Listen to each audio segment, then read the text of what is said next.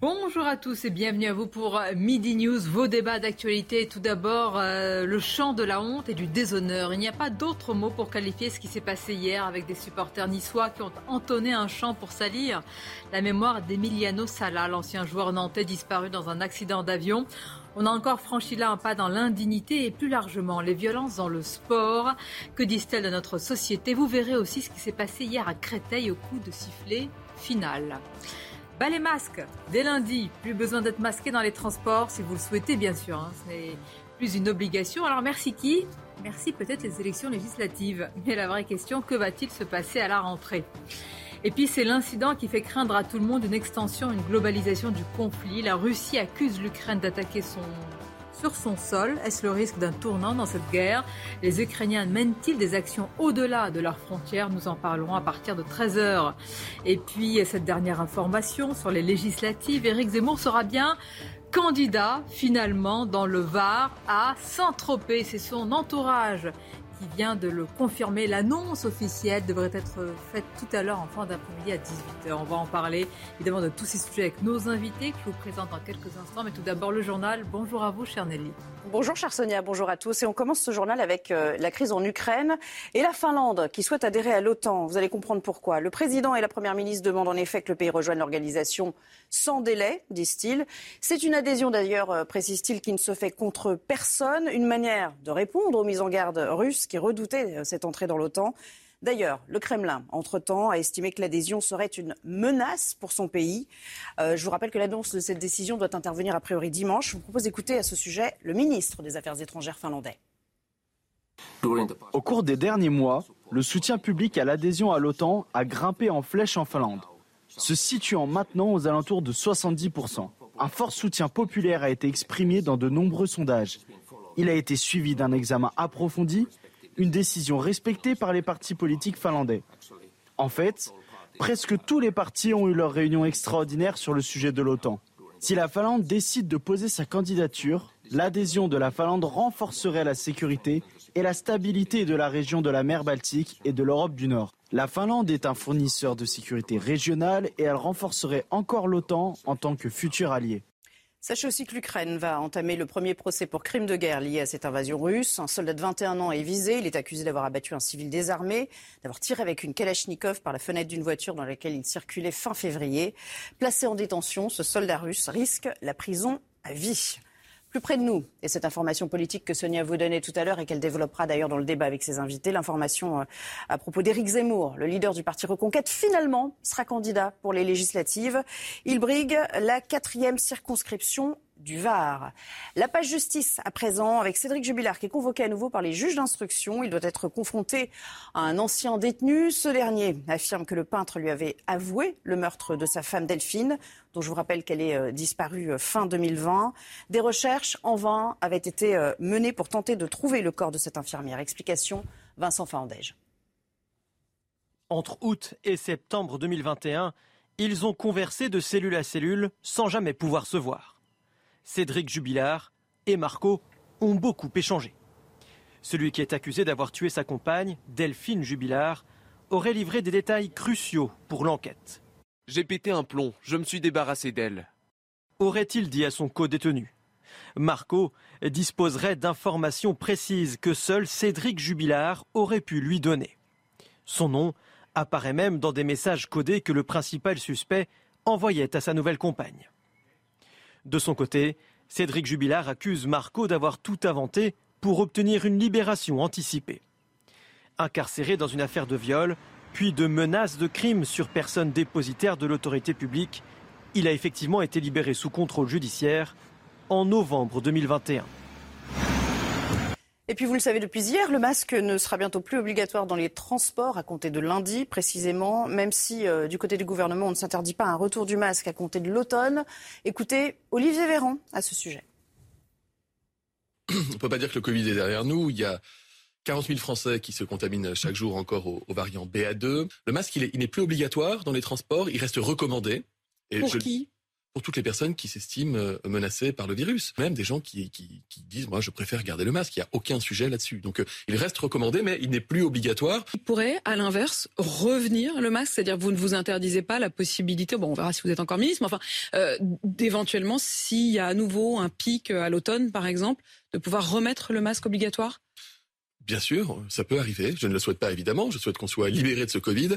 Dans un instant, place au débat avec Sonia et ses invités. Avant cela, un mot d'économie. On va parler des salariés et des indemnités de licenciement qui ne seront bientôt plus négociées puisqu'un barème fixe va être appliqué, sauf cas exceptionnel. C'est ce que nous explique Eric de Rilmaten. Regardez votre programme dans les meilleures conditions avec Groupe Verlaine. L'isolation de maison par l'extérieur avec aide de l'État. Groupeverlaine.com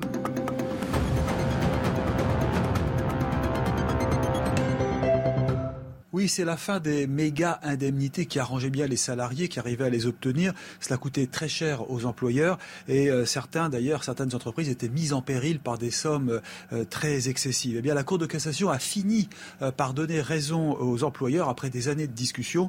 Les indemnités donc seront désormais plafonnées selon un barème défini par les prud'hommes. Alors, ça concerne bien sûr les licenciements sans motif réel, sans cause sérieuse. Ce sont les plus nombreux souvent et qui concernent aussi les salariés qui ont une petite ancienneté. Les autres eh seront toujours négociables. Et surtout, en cas de licenciement pour faute lourde comme harcèlement ou discrimination, là, eh bien, le barème ne s'appliquera pas du tout. Alors cette mesure devrait aussi soulager les tribunaux qui étaient débordés hein, par les recours de salariés qui cherchaient toujours à obtenir plus. Cette fois, le barème forfaitaire s'appliquera sans négociation. C'est une mesure qui rassure les patrons. Et d'ailleurs, elle était déjà appliquée en attendant la décision finale euh, de la Cour de cassation. Elle était appliquée et les patrons se sentent beaucoup plus libres et ils embauchent de plus en plus en CDI.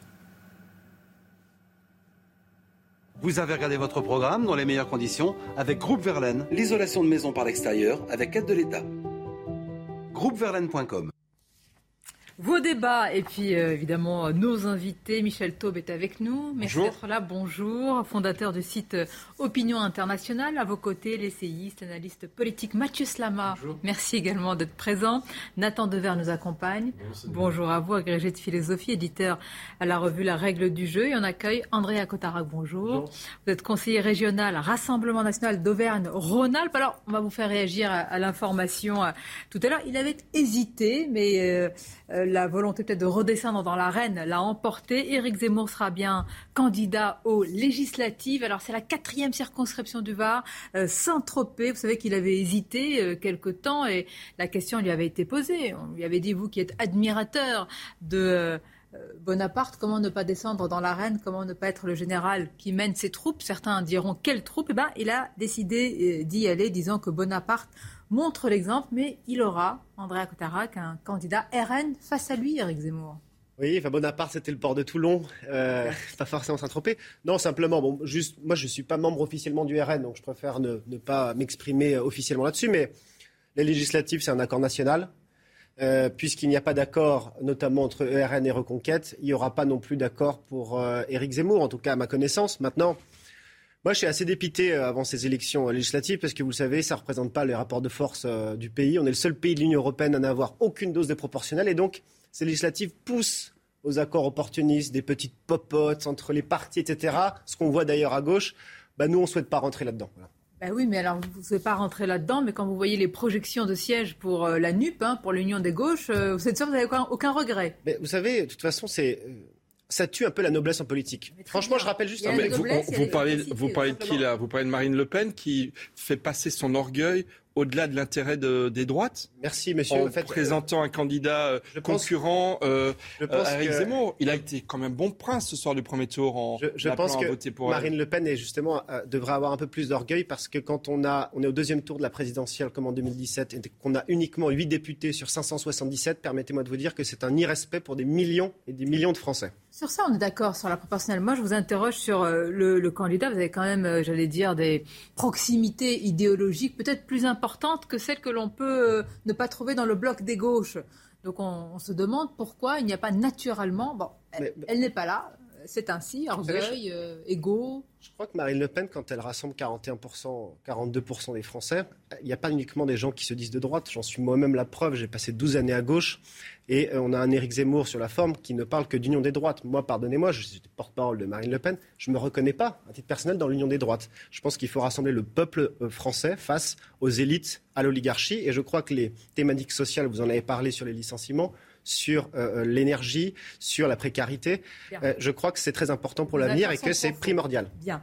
alors, Éric Zemmour, candidat, il y a une volonté de pérenniser Nathan Dever, de se pérenniser lui-même sur l'échiquier politique. Il va présenter hein, tous les autres, les plus de 500 candidats partout en France. Alors, il faut être honnête sur les possibilités de, victoire, elles sont minces pour le mouvement Reconquête, mais pour lui en particulier, c'était important cet ancrage un, éventuel enracinement, on va voir.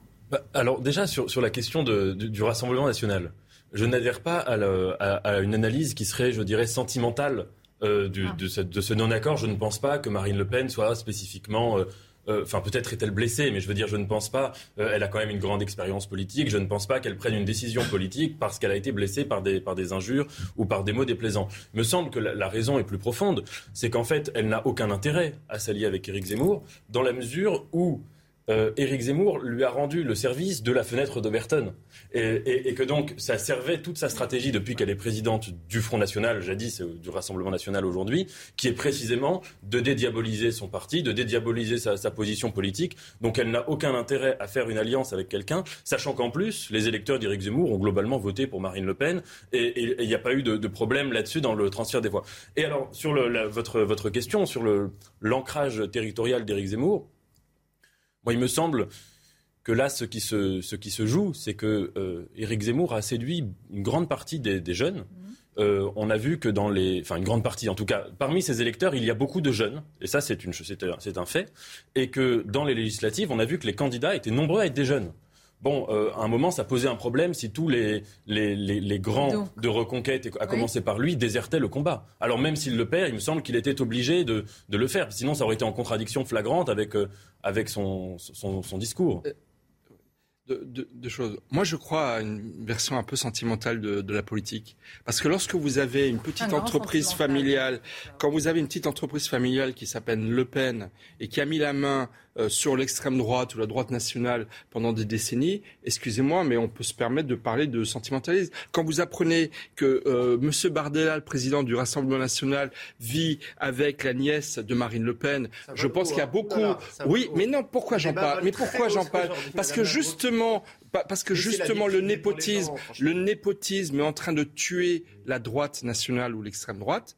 Parce que justement, Marine Le Pen, comme une, effectivement, comme un animal blessé, Bien sûr qu'Éric Zemmour a failli faire effondrer toute sa, stratégie présidentielle, mais voyant, comme l'a fait Mélenchon à gauche, Mélenchon à gauche, il aurait pu dire je vais tuer définitivement le PS, les Verts et les communistes en allant seul aux législatives. Et il a eu ce sursaut d'orgueil, j'ai envie de dire, de dépasser son propre orgueil pour essayer de monter une alliance à gauche. Et à droite, ça ne sera pas possible parce que justement, il y a ce népotisme familial qui est en train de tuer la droite et qui est la raison pour la, une des raisons pour lesquelles Éric Zemmour est entré en politique. Donc moi, je pense effectivement que le fait que euh, le Rassemblement national oppose un candidat... Elle tuer le mouvement, tout simplement, et c'est tout. mais, mais, mais, en faisant ça, elle va tuer, à mon avis, son propre ah mouvement. et le deuxième point, j'aimerais dire, qui est une anecdote, mais on a le droit de, euh, d'être un peu plus léger. Il y a quelqu'un à Saint-Tropez, en tout cas dont l'histoire de Saint-Tropez est attachée à ah. son nom, c'est Brigitte Bardot. Moi, je me demande, est-ce que, est-ce que Brigitte Bardot va s'engager?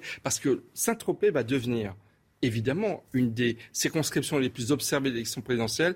Et je pense que vu les certaines convictions de Brigitte Bardot, ça pourrait être intéressant. Il était méchant avec les chatons. Mais c'est pour ça, elle va peut-être hésiter. Elle va peut-être hésiter. Un point bloquant, j'allais dire, pour Brigitte Bardot. Non, moi je partage euh, complètement l'avis de Nathan Dever. Euh, il n'y a aucun intérêt pour Marine Le Pen de s'allier avec un candidat qui, a, qui représente aujourd'hui l'extrême extrême droite en utilisant les termes comme grand remplacement, comme euh, ministère ah, de la rémigration. Bah en tout cas l'extrême droite aujourd'hui vraiment vraiment extrême droite aujourd'hui. Éric Zemmour a, a, juste représente ça aujourd'hui et je pense que Marine Le Pen dans sa stratégie de se dédiaboliser comme vous avez dit. Euh, voilà et je pense aussi que Marine Le Pen a un objectif c'est de tuer entre guillemets, hein, évidemment, symboliquement, Éric Zemmour et, son parti. Et justement, je pense que c'est la raison pour laquelle Éric Zemmour se présente, à mon sens, c'est pour continuer d'exister, d'une part médiatiquement, parce que quand même, il y a l'enjeu médiatique pendant les législatives d'exister, de vivre, de participer au débat, etc. Puis d'autre part, évidemment, la suite pour... Vous avez raison sur l'enjeu d'exister, mais Sam, reconnaissant que s'il n'avait pas été candidat sur ce même plateau, la plupart diraient, mais regardez, quelle honte, il n'a pas mené le combat, il n'ose pas y aller, il a peur de la défaite. Je pense que c'est aussi pour ça. Alors qu'il y a peu de chance qu'il y va. Ça, on peut lui faire beaucoup de reproches, mais moi, je trouve que c'est vraiment la quintessence de la démocratie, c'est se confronter euh, après un échec. Euh, la, question pour lui, c'est est-il un intellectuel ou est-il un vrai animal politique eh ben Et ça passe par effectivement euh, l'engagement dans la bataille de, terrain. il va peut-être perdre, peut-être qu'il va gagner. On, sait, on peut pas savoir. Juste, juste un mot parce que je pense qu'il faut. on se trompe de débat. Enfin, on parle de Marine Le Pen ou de l'extrême extrême droite, on parle de Marine Le Pen qui tue Reconquête, etc. Et d'une gauche qui serait intelligente. Pardon, j'étais 12 ans avec Jean-Luc Mélenchon. Mélenchon hein. a, mis à genoux le Parti Socialiste parce qu'il a 21%. Il a été sans pitié. Vous parlez de népotisme. Alors voilà que Jordan Bardella n'a plus le droit d'être amoureux. Non, mais, pardon, monsieur, non, mais attendez, c'est consubstantiel. Je n'en parle jamais de la vie privée, mais là, c'est consubstantiel au système Le Pen.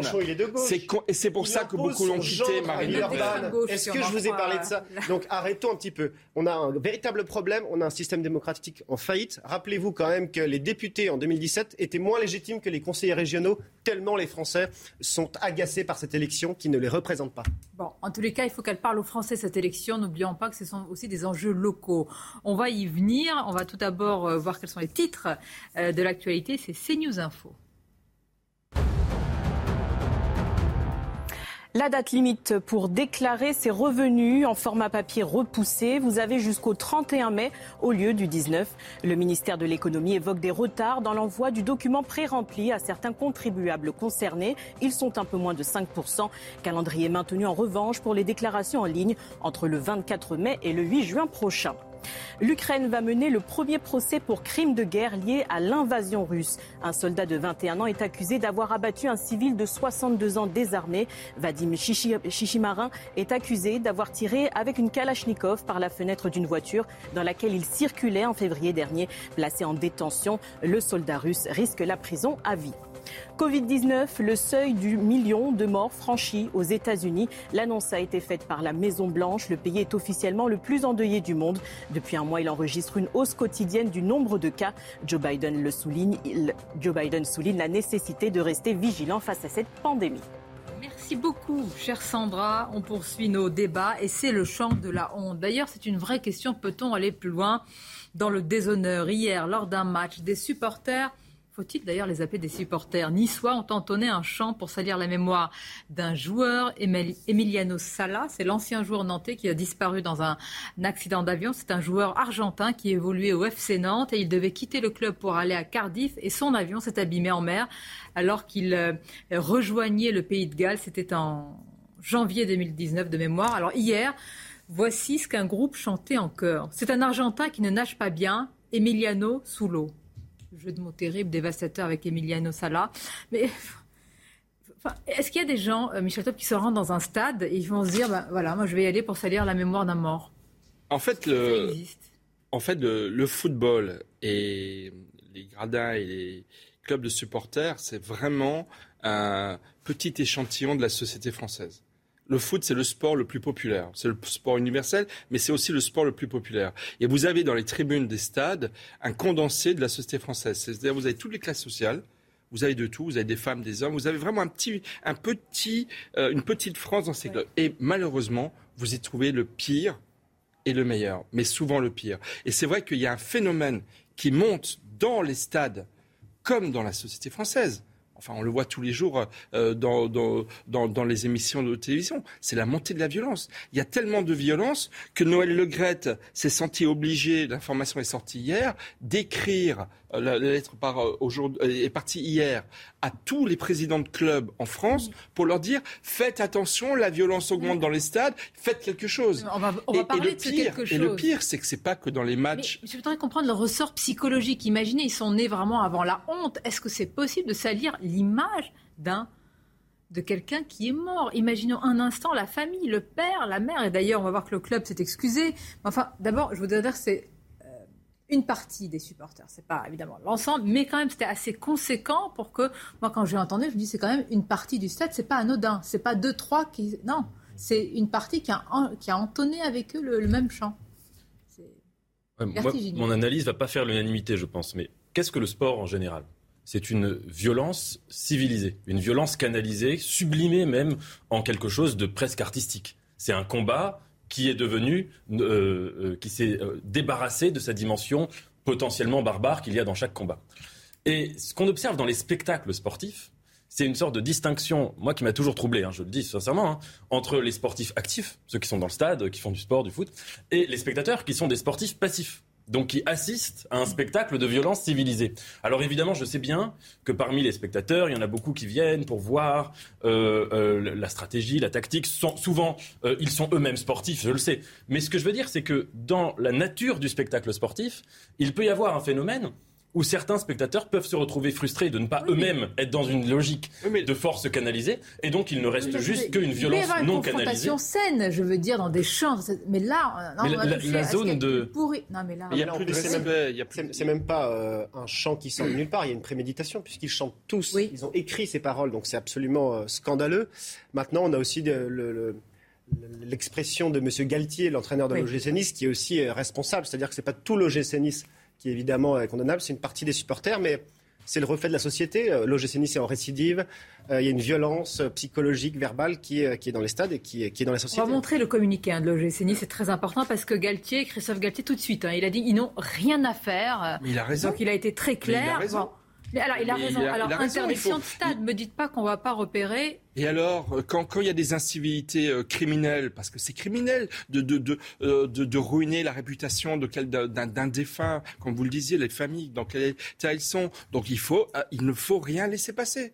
Et je suis d'accord avec Nathan, avec une réserve, si je peux me permettre, c'est que la violence, elle n'est pas que dans les tribunes, elle est aussi sur les terrains. Les deux tiers des violences commises dans le foot, c'est pas moi qui le dis, c'est Noël Legrette dans le courrier qu'il adresse à tous les présidents de clubs, sont dans les clubs départementaux, dans les clubs amateurs. Tous les week-ends, vous avez des milliers de matchs. et il y a 2%, eh tous les week-ends, 2% des matchs où il y a des violences commises pas que par les pas, pas, que par les spectateurs. Oui, les spectateurs, mais aussi des joueurs. Qui sont, moi, je pense à l'arbitre qui s'est fait presque lyncher à Créteil il y a un mois. C'était pas des spectateurs. Au plus exactement, c'était pire que ça. C'était des spectateurs et des joueurs qui se sont montés le bourrichon entre eux et qui ensemble s'en sont pris à l'arbitre. Et ça, c'est absolument inadmissible. Mais pourquoi Quand les joueurs... Pourquoi il y a moins de violence dans le rugby que dans le foot? Ah bah, poser la Pourquoi il y a moins de violence? Parce que les joueurs de foot ne sont pas non plus respectueux les joueurs eux-mêmes, il faut, ils font certains semblant. Joueurs, certains joueurs, non, non, mais, souvent quand même. je ne veux pas essentialiser à chaque bien fois. Sûr, bien sûr, mais, mais, dans le rugby, il y en a moins parce qu'il y a beaucoup plus de respect de la part des joueurs de rugby, des règles et des règles de l'arbitrage. Et dans le football, c'est connu. Moi, j'adore le foot. Je suis un grand amateur de, football. Mais je dois dire qu'effectivement, c'est assez courant que le manque de respect se voit également sur le terrain. Et ça donne envie à certains spectateurs eh ben, d'en faire autant et d'en oui, faire Et puis surtout à d'autres de ne pas venir en famille. De pas venir. Qui va amener ses enfants pour voir un tel spectacle? Franchement, quelle éducation on donne On va écouter Christophe Galtier de l'OGC Nice et vous allez réagir juste après Mathieu Slamar. Écoutons-le. J'ai pas d'adjectif pour, euh, pour définir euh, ce que j'ai entendu. Une des premières réactions dans le vestiaire, croyez-moi, c'était pas des chants, c'était pas des cris de joie, c'était pas un soulagement, c'est ce que les joueurs ont entendu. Et euh, je sais que le club est intervenu à travers un communiqué et au nom de mon vestiaire, de mon staff technique, de mon staff médical, de mes joueurs, je, on tient à présenter nos excuses à la famille d'Emiliano Salah, des excuses aussi au FC Nantes. Et je. On peut entendre beaucoup de choses dans un stade, mais souvent on dit ces derniers temps que finalement euh, les tribunes, je parle de quelques personnes, mais des personnes qui ont quand même chanté assez fort, il y avait quelques personnes, mais il n'y en avait pas que trois. Pas que trois. Et s'ils sont pas contents, ils ont qu'à se présenter au camp d'entraînement. Je leur dirais la même chose. On dit que les tribunes sont les reflets de la société. Si c'est ça notre société, ben croyez-moi, on est dans la merde. reflet de la société. Est-ce que vous êtes d'accord? C'est ça le révélateur, c'est symptomatique de, notre société? Bah, déjà, je trouve que cette, euh, sa réaction est, remarquable et, très digne, je trouve. Parce qu'il va quand même à l'encontre de, certains de, ses propres supporters, qui, si je comprends bien, restent une minorité. En tout cas, ce n'était pas du tout tous les supporters et une minorité. Moi, j'ai deux remarques à faire euh, très rapidement euh, sur un sujet. Je pense que je maîtrise moins que, certains, mais euh, premièrement, c'est pas nouveau tout ça. C'est-à-dire que on se rappelle des chants racistes dans les stades, parfois les bagarres aussi dans les stades, et ça touche d'ailleurs le football, mais pas seulement. Euh, ça touche aussi d'autres sports, mais c'est vrai que le football est particulièrement touché, je pense aussi parce que bah, c'est celui qui réunit le plus de gens et donc forcément qui est le plus à même de, refléter entre guillemets la société. Après, euh, il faut aussi dire, il faut être euh, honnête, il faut aussi dire que dans les matchs précédents, donc le FC Nantes, dont, le, ce joueur a, disparu tragiquement, les équipes, les militants, comment dire, les, pardon, les supporters adverses ont rendu hommage, ont rendu hommage, on fait des chants d'hommage à ce joueur. Et ça aussi, il faut le dire. C'est-à-dire ça, ça nous paraît évident. Il y a aussi l'envers du décor, c'est-à-dire que ça, en effet, ça existe. Mais je serais peut-être un peu plus prudent que vous, par exemple, quand vous euh, décrivez une société apocalyptique et finalement qui se reflèterait. Non, j'exagère un petit peu. J'exagère un petit peu. Mais, c'est vrai qu'au final, c'est pas de la bêtise, ça va plus loin. Enfin, essayons d'analyser comment. C'était pas trois, quatre personnes. Hein. Oui, c'était sans doute, euh, c'était sans doute plusieurs, plusieurs centaines de personnes. Et en effet, après, on peut, on peut aussi regarder le, la situation du foot, la manière dont l'argent a progressivement euh, pris euh, l'ampleur et peut-être a mis de côté les valeurs du sport. Dans le foot amateur, il n'y a pas, y a pas ces sommes-là, et vous allez voir ce que je vais vous montrer dans quelques instants. Il y a énormément de violence dans le foot amateur. et il y en a plus, il y en a plus qu'avant. On a, on a les, chiffres qui montent, il y en a, y en a plus qu'avant. Et, je pense que dans la lutte contre les, les violences, toutes les violences, les violences sexistes, les violences contre les femmes, la radicalisation islamique, il faut le dire. Tous ces phénomènes qui contaminent la société française, on les vit également dans les clubs sportifs. Eh ben, et, c'est une réalité. Et je pense que les dirigeants de ces clubs n'ont pas, on va pas le débat. On va marquer une pause, on va engager le débat parce qu'il y a ce que vous, ce que vous décrivez, euh, Michel Taub, il y a aussi alors, les matchs interrompus, les jets de bouteilles sur les joueurs, les insultes racistes, les envahissements de terrain, les bagarres rangées. Et vraiment, j'ai regardé tout à l'heure euh, on en a parlé ce matin en, réunion de rédaction à CNews, qui s'est passé hier à Créteil. Mais vous allez voir, après un match amateur, là, il n'y a, pas d'enjeu, il n'y a pas, pas d'argent. Et bien vous allez voir ce qui s'est passé au coup de sifflet final. Vous allez être euh, vraiment regardé dans quelques instants. Merci d'être avec nous dans quelques instants. Vous allez voir ce qui s'est passé hier, édifiant au coup de sifflet final d'un match amateur. Hein. Vous allez voir, il n'y a pas d'enjeu, si ce n'est un enjeu local. Vous allez voir ce qui s'est passé. Mais tout d'abord, les titres, c'est CNews Info avec vous, Sandra. Appel au don, Valérie Pécresse a moins d'un million d'euros à récolter après son échec au premier tour de la présidentielle. La candidate des Républicains avait lancé un appel pour financer un emprunt personnel de 5 millions d'euros. L'appel a été prolongé jusqu'au 31 mai prochain. Jean-Yves Le Drian, convoqué par la justice malienne, le ministre français des Affaires étrangères, est visé par une enquête pour atteinte aux biens publics et autres infractions. Il est attendu le 20 juin prochain à Bamako. Dans la soirée, le Quai d'Orsay a indiqué ne pas avoir été informé. Aucune notification ni information d'aucune sorte ne nous est parvenue par les canaux appropriés. Aux États-Unis, le désarroi de parents confrontés à la pénurie de lait pour bébés. En cause, les problèmes d'approvisionnement accentués par la fermeture d'une usine du fabricant Abbott. En février dernier, il a annoncé le rappel volontaire dans son usine du Michigan de lait en poudre, et ce après le décès de deux bébés. L'enquête a dédouané le lait visé, mais la production n'a toujours pas repris.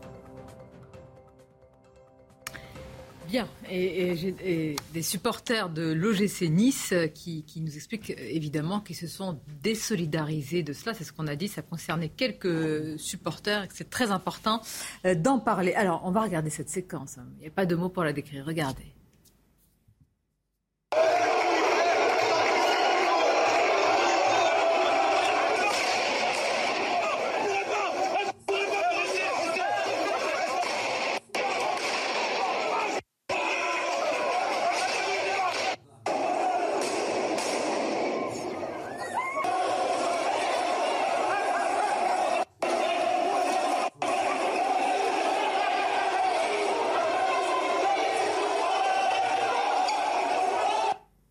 Non, ce ne sont pas des violences urbaines, quoique, euh, à bah, écouter et à regarder, si, c'est ça. Ce sont des violences urbaines, au cœur de, Créteil, Créteil, qui est une grande ville à 20 km de Paris, 15 km de Paris.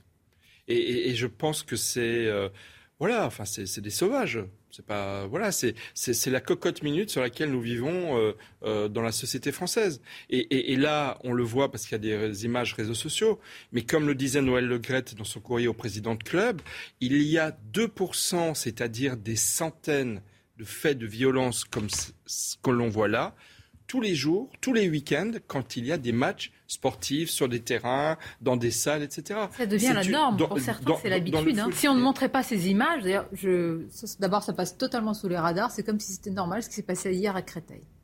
Non, mais enfin, il y a ça ailleurs, mais pour revenir, tout à l'heure, Michel Taube disait, mais c'est différent parce que dans le foot, au, rugby, ce sont des valeurs différentes. Pardon, ces gens-là, on ne les voit pas dans les stades de rugby. Qui ces gens-là? La violence physique est aujourd'hui dans toute la société plus 42% d'atteinte physique sur les élus. Euh, vous avez atteinte contre les arbitres, vous en avez parlé tout à l'heure, à Créteil. Il n'y a plus d'autorité, il n'y a plus de sévérité. C'était un sondage de CNews. 91% des Français considèrent la justice comme pas assez sévère. On a une justice extrêmement lente, euh, donc des sanctions peu effectives. Je rappelle que la France, c'est 12 magistrats pour 100 000 habitants. La moyenne européenne, c'est 21 magistrats pour 100 000 habitants. C'est le reflet de la société aussi. Vous en avez parlé sur l'islamisme, le communautarisme, les hijabeuses dans le football, le burkini à la piscine. Donc, euh, la fracture, la violence et tout simple le manque d'autorité, le manque de respect de cadre. Euh, et finalement, c'est ça. On m'a dit, ces gens-là, on les retrouve pas au rugby. C'est-à-dire, il y a une population. la différence entre le rugby et le foot, je vais vous dire, c'est que les clubs, les clubs, les dirigeants de clubs, les adultes, les encadrants, les animateurs, c'est impunité zéro. Lorsqu'il y a un jeune qui ne respecte pas les règles, qui vient discuter ce que fait l'arbitre, dehors, il revient pas sur le terrain. Alors que dans le football, c'est oh bah vas-y, allez-y, euh, c'est normal, c'est banal. Voilà. non, non, pas du tout parce que je connais bien le non parce que je connais bien le non, je connais bien le monde rugby. Le rugby est un sport qui devient de plus en plus populaire, mais dans lequel il y a des valeurs et des règles qui sont respectées. Et sur le terrain, les encadrants font respecter les choses. Là, ce qui s'est passé à Créteil, moi j'espère que les encadrants, les responsables des clubs vont prendre des sanctions extrêmement fermes parce que sinon, sinon, ça, sinon ça va se reproduire. C'est une bagarre générale. Eh ben, il faut fermer le club. À, à ce que vous avez dit, parce que je trouve que vous mélangez un petit peu tout. Vous parlez de hijab, des hijabeuses. Non, je dis que ça. Je vois pas du tout. Ce que je veux dire, c'est que je vois pas du tout le rapport entre ça et, euh, et des violences, en effet, qui sont inacceptables. Mais vous, vous je trouve que vous caricature. Enfin, je sais pas, vous faites une sorte de, de, de, généralisation. Et puis d'autre part, vous avez dit un terme moi, qui m'a, je, je, vous le dis, hein, vraiment choqué. Vous avez dit ces gens-là. Et j'aimerais bien que, que vous m'expliquiez ce que vous entendez par ces gens-là, parce que si bah, vous dites que ces gens-là, euh, si vous dites que ceux dans sa vidéo, bah, ce sont des gens en particulier. Non, mais ce sont des gens en particulier. Non, mais ces gens-là, ça veut dire C'est ça que j'ai du mal à comprendre. Et puis troisièmement, je pense que encore une fois, c'est gentleman. Je finis juste. Mon point, c'est que encore une fois, moi, je crois qu'il faut faire attention, c'est-à-dire qu'en effet, c'est des images qui nous choquent tous et qui sont inacceptables. Euh, néanmoins, il ne faut pas partir de ces images-là et commencer à dire qu'il euh, y a un problème de laxisme dans la société, euh, la justice est trop laxiste, etc. Parce que vous confondez absolument tout et je crois que c'est pas comme ça. Je crois que c'est absolument pas comme ça qu'on peut vraiment parler des sujets d'insécurité dans notre pays et de et d'en parler sereinement. Voilà, moi c'est juste la réaction par rapport à, ce que vous avez dit. Sur le communautarisme et le radicalisme, c'est Michel Taube qui en a parlé en premier et je suis d'accord avec lui. Vous avez vu euh, dans l'actualité que la religion euh, euh, essaye de s'imposer dans le sport. C'était dans les salles de sport avec Alliance citoyenne. C'était dans les piscines municipales avec le Burkini. C'était avec ça? Enfin, je veux dire, Et le rapport, monsieur, c'est que je crois que vous n'avez pas écouté mes propos de A à Z, mais plutôt de K à Z. tous les deux que le, je disais sport que le est un laboratoire de toutes les violences. Le sport n'échappe pas au reflet de la société. Pourquoi est-ce que le sport serait une exception sur le reste? Oui, il y a un problème de sévérité. Oui, il y a un problème d'autorité dans notre pays. Oui, il y a une, progression, et c'est pas moi qui le dis, c'est le ministère de l'Intérieur, d'agression physique d'atteinte à l'intégrité physique, parce qu'aujourd'hui, le corps, la vie a, j'ai l'impression, de moins en moins de valeur. Donc oui, c'est euh, euh, à l'image les crimes, baissent, dans, les crimes baissent dans le même temps. Et vous savez que depuis les années 80, les crimes baissent. aux intégrités physiques, monsieur. une agression toutes les 44 mais les crimes secondes. Baissent dans la bataille des chiffres. Vous voyez, ce que je veux dire, c'est que voilà, les chiffres, c'est éloquent. Mais non, mais vous voyez bien que vous prenez, mais vous prenez certains chiffres en occultant d'autres. Moi, ce que je dis simplement, c'est que je pense que c'est pas de cette manière, en disant par exemple au rugby, c'est les gens au rugby, on retrouve pas ça. Encore une fois, c'est pas moi. Voilà, mais c'est pour ça que je réagis à vos à vos deux remarques. Vous auriez dû réagir à monsieur. Je pense que ce n'est pas comme ça qu'on réglera la question. Régler parce que, euh, euh, vous allez voilà. me dire. En tout cas, c'est ce n'est pas, en faisant voilà, des généralités comme ça. Je ne suis pas sûr que ce soit euh, très intéressant. rapport on va, on va vous départager. On est bien d'accord, ce sont des images de violence inacceptables. Bien sûr. Bon, on est bien, d'accord que la plupart ne seront pas sanctionnés. On est bien d'accord que. Bon, euh, On verra, Je, je- fiche mon billet. rien, non, on verra. Non, là, là-dessus. Ils vont faire de la Faites pédagogie. comment pour réagir face à ça Mais je- moi, j'espère qu'il Par y le aura des, laxisme moi, moi, personnellement, bien sûr, j'espère qu'il y aura des sanctions, qu'il Ah, y aura donc il faut de la une, sévérité. une enquête qui va être menée. euh, Donc il faut de la des sévérité. sanctions, évidemment. Donc, il faut Bah, de la sévérité au Donc regard il faut une des- justice des rapide. Donc il faut une justice rapide. Bah, il faut une justice euh, rapide, Efficace. mais Des équitable. sanctions effi- et équitable. Non, mais il faut et, euh, demander. il faut jamais concrètement.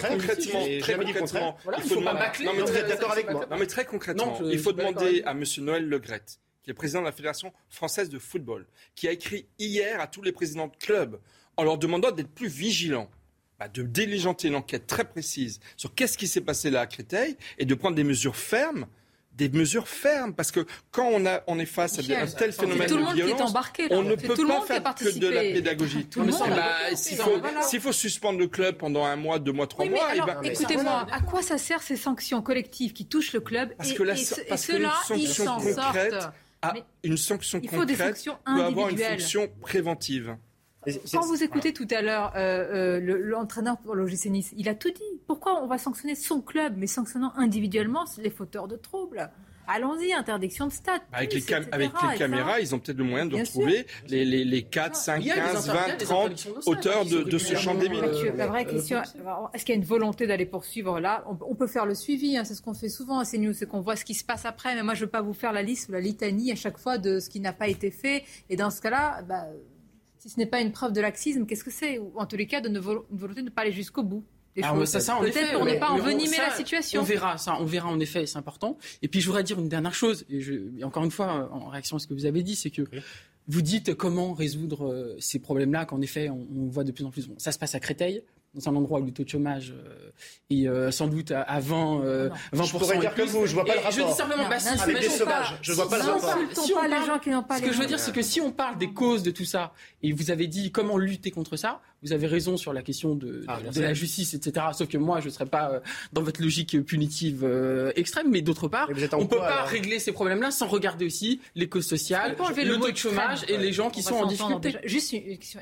Les gens en difficulté, et bien sûr, il faut respecter ça, mais c'est pas, euh, c'est pas égal à ensuite violence. Non, Non, je- bien sûr que non, non, mais je, le dis- je le dis. C'est bien sûr. pas ce que vous dites, mais je pas ce que je dis. Vous avez faut arrêter raison. avec cette victimisation. raison. Mais ces violences-là, on les retrouve plus dans les quartiers difficiles où, le, où Mais la situation sociale est désastreuse. Ça veut euh, dire quand même quelque Ça, chose. c'est typiquement, euh, j'entends toujours ça à Paris, mais les deux départements les plus pauvres, c'est la Creuse et le Cantal. L'extrême pauvreté, euh, pour pas vous provoquer, Madame Mabrouk, mais il y a une extrême pauvreté dans le pays, 10 millions de pauvres, c'est dans des départements ruraux. Euh, c'est pas forcément à Créteil, en banlieue, où vous trouvez à chaque fois une sorte de victimisation. Moi, j'ai jamais dit que je voulais, j'étais pour une justice extrême. Je veux juste des sanctions efficaces, efficientes. Là-dessus, on est d'accord. Les principes de droit pénal, c'est que quand vous faites un acte, vous êtes responsable individuellement, proportionnellement, avec une peine proportionnelle. Moi, j'ai vu C'est pas le club, ces gens-là, ils foutent du euh, club. des gens qui filment avec leur téléphone, avec les marques, avec les chaussures de marque, avec les survêtements de marque, etc. Donc, je, je suis pas sûre qu'on parle de la même population. Non, non, mais je veux pas. Ah oui, Mais absolument. Dans vous le voyez- débat, ce que je dis simplement, c'est que dans Bon. le débat plus global, si on ne regarde pas les causes sociales de tout ça, je pense qu'on se trompe. Voilà, c'est ça que je dis. Et si on essayait un peu. Attendez, est-ce que je vais être provocatrice? On peut essayer la tolérance zéro une fois pour voir si ça marche? Mais vous disiez. vous Non, non, disiez- mais- non, mais vous, vous Non, mais disiez. est-ce qu'on l'a essayé? C'est une vraie Mais Madame question. Mabrouk, vous Ça- ça disiez veut dans pas la vidéo- C'est à l'extrême, les sévérités sans nom. Est-ce qu'on peut essayer de voir Est-ce que les sanctions, quand on les applique, est-ce qu'elles ont un Non, mais effet? très concrètement, dans ce, dans cette, dans ce cas d'espèce, dans ce tout. cas d'espèce, si tout le monde a participé à cette violence sans nom, si tout le monde y a participé, les joueurs, les spectateurs, les, dirigeants du club, les animateurs, peut-être qu'il y avait le président, tout cela, ça doit se disséquer et ça doit donner lieu avant le prochain match. Avant le prochain match. Il ne faut pas attendre des semaines et des mois. Il faut tout de suite prendre des mesures très rapidement. Enfin, la Fédération française de football a quand même les moyens d'enquêter dans les, dans les 72 heures pour savoir exactement ce qui s'est passé. Et si on constate un déficit d'encadrement, un manque de fermeté de la part de l'encadrement, ben, il faut prendre des sanctions. Parce que sinon, ils vont reproduire ces phénomènes et ça va recommencer. On a demandé euh, à des gens qu'on a croisés, tout simplement, ce qu'on appelle entre guillemets les micro-trottoirs, ce que pensaient euh, de ces images. euh, bah, les, Français, pas forcément ceux qui sont à, à Créteil, ou peu importe. En fait, que, que leur inspirent ces scènes aujourd'hui, non pas de la vie quotidienne, mais est-ce qu'ils emmèneraient leurs enfants, tout simplement, dans des matchs après avoir vu cela? Écoutons-les.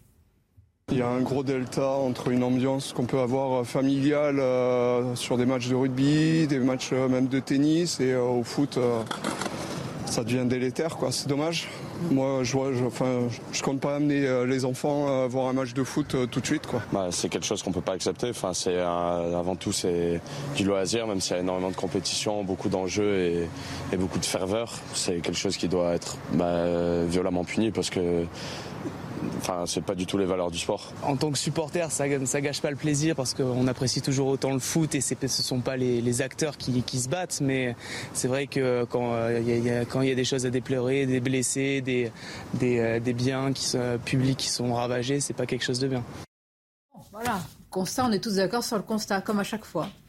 Oui, alors moi déjà j'étais d'accord avec, euh, avec Mathieu Slama sur la nécessité d'avoir une analyse, je dirais, euh, spécifique ou singulière sur, sur, ce, sur ce sujet de ces images, de, c'est-à-dire ce qu'on voyait concrètement dans les vous images. Vous séparer, saucissonner, je comprends pas. ça fait partie de la société, le sport. Que quand, a déjà été dans. Oui. Non, bien sûr, mais quand il y a une image de sport, quand il y a une image, pardon, sur les réseaux sociaux, quelle qu'elle soit, elle, et qu'elle vise un problème spécifique, je pense qu'il faut être spécifique. Parce que par exemple, on pourrait parler d'un autre problème dans le sport qui est connu, qui est euh, le taux très important aussi de violence sexuelle dans le sport. Bon, c'est un problème qui est, c'est un des, des, milieux professionnels où il y a le plus de, de violence sexuelle, le sport. Là, on n'en parle pas parce que c'est pas le sujet de la vidéo précise.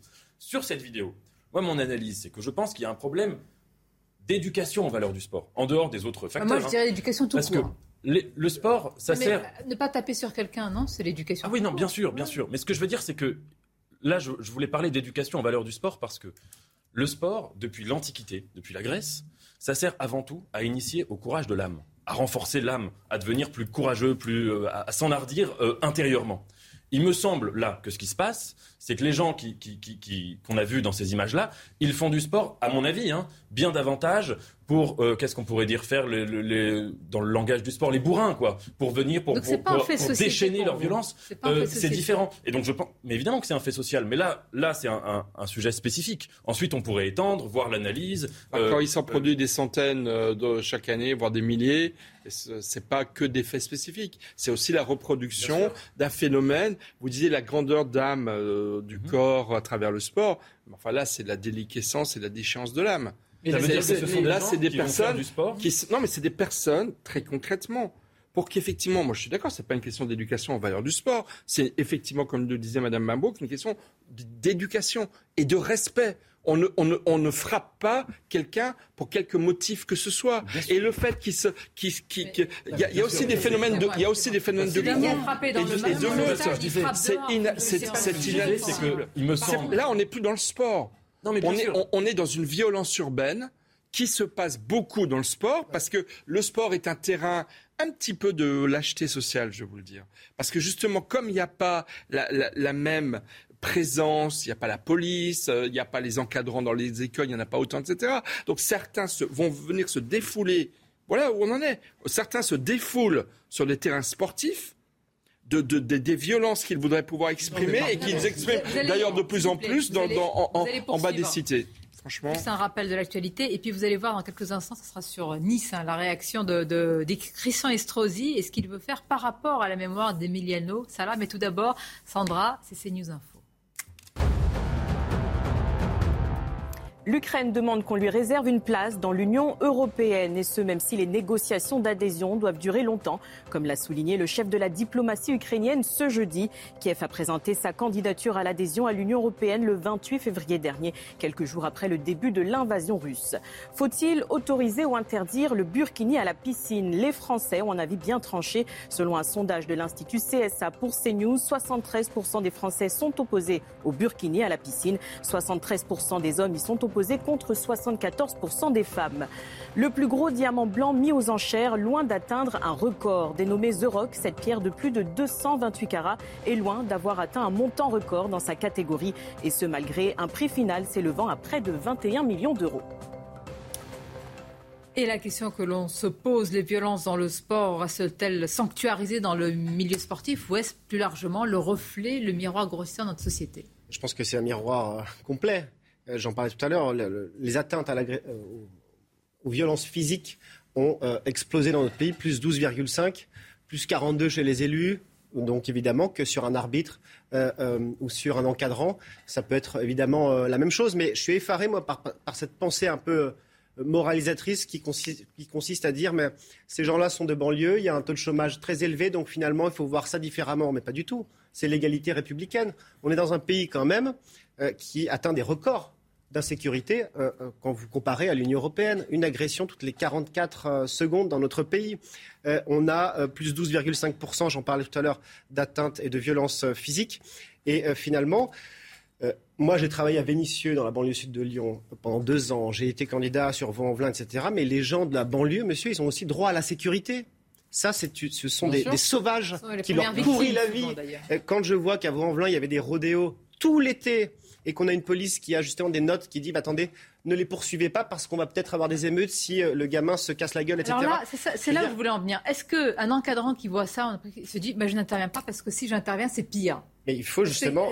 c'est ça. Il faut des autorités d'État, c'est pas des médiateurs qui faut des sanctions très fermes. Et à la limite, ce genre de, de, de, fait en espèces peut être l'occasion de faire un exemple pour justement donner envie à d'autres présidents de clubs de ne rien laisser passer. je sais que c'est pas facile. Évidemment, c'est pas facile. Mais il faut, faut, pas mais il faut pas se contenter d'écrire une lettre au président de club. Faut, faut passer à l'action. Il faut faire un exemple. Faut faire un exemple. Vous voyez, ben ça c'est le contraire de la justice. non, mais c'est prendre un exemple mais non, mais parce le que travailler au je corps. Trouve que le discours sur l'insécurité. C'est appliquer simplement les lois. Voilà, bah, je suis, voilà. je suis complètement d'accord avec vous. C'est-à-dire qu'il faut appliquer d'une part la loi et laisser la justice euh, faire son travail. Mais regardez la vidéo. Moi, je trouve que c'est intéressant cette vidéo parce que dans cette vidéo, il y a une chose qu'on n'a pas dit. Il y a une chose qu'on n'a pas dit qui est fondamentale. Dans cette vidéo, il y a une chose qu'on n'a pas dite, c'est que il y a des victimes dans cette vidéo.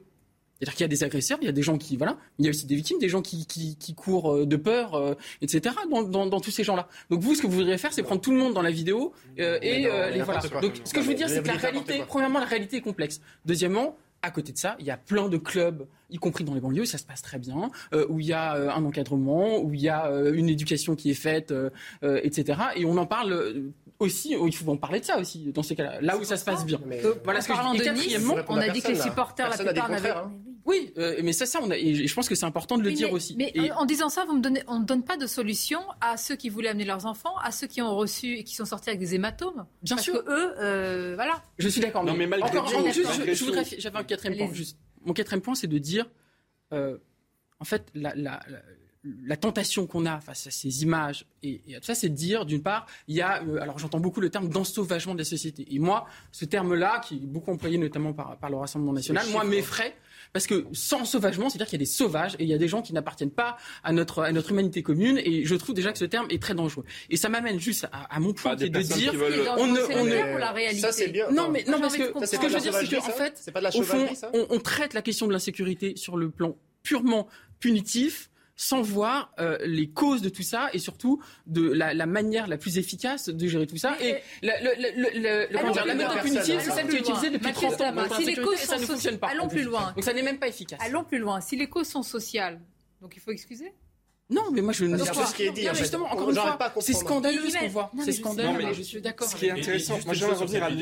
On ne sait pas exactement quel est le contexte le plus probable, j'imagine, je suppose, c'est que c'est l'équipe perdante qui est euh, déclarée, euh, qui est déclarée des, des combats. Non, non, le contexte de déclenchement de la bagarre. J'ai même pas cherché à savoir. Ah bah si c'est important. Non, c'est pas important. Parce que si, parce que vous parliez de solutions. Avant de proposer des solutions, il faut faire un diagnostic. Mais non. Qu'est-ce qui déclenche Moi, ce que je pense, moi, ce qui me semble. Attendez, qu'est-ce qui peut déclencher Un mauvais geste. Euh, vous n'êtes pas content du, du, Peu importe, ça ne doit pas exister. Mais c'est évident, c'est évident que ça ne doit pas exister. Alors, mais ensuite, il faut expliquer et comprendre. Si on si on n'essaye pas d'expliquer et de comprendre, on ne peut pas résoudre. Il me semble.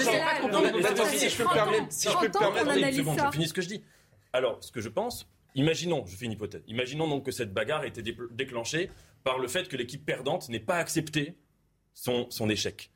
Ça, c'est significatif parce que ça signifie parce que le sport, le, principe même du sport normalement, c'est d'apprendre aux gens à échouer, d'apprendre aux, gens à avoir le sens de l'honneur, et que là, si vous voulez, il y a un rapport non seulement à la violence, mais même, je dirais. Croyez-vous que quelqu'un qui a frappé quelqu'un d'autre dans, dans, dans, une salle, on n'est même pas ne, le reproduit pas à l'extérieur, c'est pas parce que c'est le sport. mais bien c'est une violence qui est, qui est, qui est, consubstantielle. Ce pas ce que je nie. Que vous, ce que je suis en train vous de avez le, même comportement ici et ailleurs. Vous êtes le même Oui, bien sûr. Mais ce que je suis en train de dire, c'est que quand on voit un acte de violence, il faut évidemment essayer de ce ah qu'il a déclenché. Si on se contente alors le champ, le champ, le champ scandaleux, le champ, alors le champ scandaleux, le champ scandaleux, débile, honteux euh, de quelques supporters à Nice, parce qu'à Nice, il y a aussi des très bons supporters, et c'est un, une ville qui travaille beaucoup sur, sur, sur, beaucoup de questions de sécurité, de social. Mais ce chant débile, scandaleux, honteux de quelques dizaines de supporters, il faut se demander pourquoi ils l'ont fait. Évidemment qu'il faut se demander pourquoi. Sinon, mais ils l'ont fait parce que, mais ils l'ont fait parce que c'est des personnes qui sont totalement irrespectueuses d'autrui, parce que c'est des personnes qui ne respectent pas les règles de la vie en société. Et ce que j'espère, je suis curieux de savoir ce qu'a décidé Christian bah, Estrosi, mais ce que j'espère, c'est que dans, les, dans, dans la foulée de ce qu'a dit l'entraîneur Galtier, qui a été excellent, qui a très bien réagi, mais c'est que la parole va être suivie d'actes. Christian Estrosi, regardez, il y a moyen de savoir qui sont les personnes. Attendez, regardez ce qu'il propose.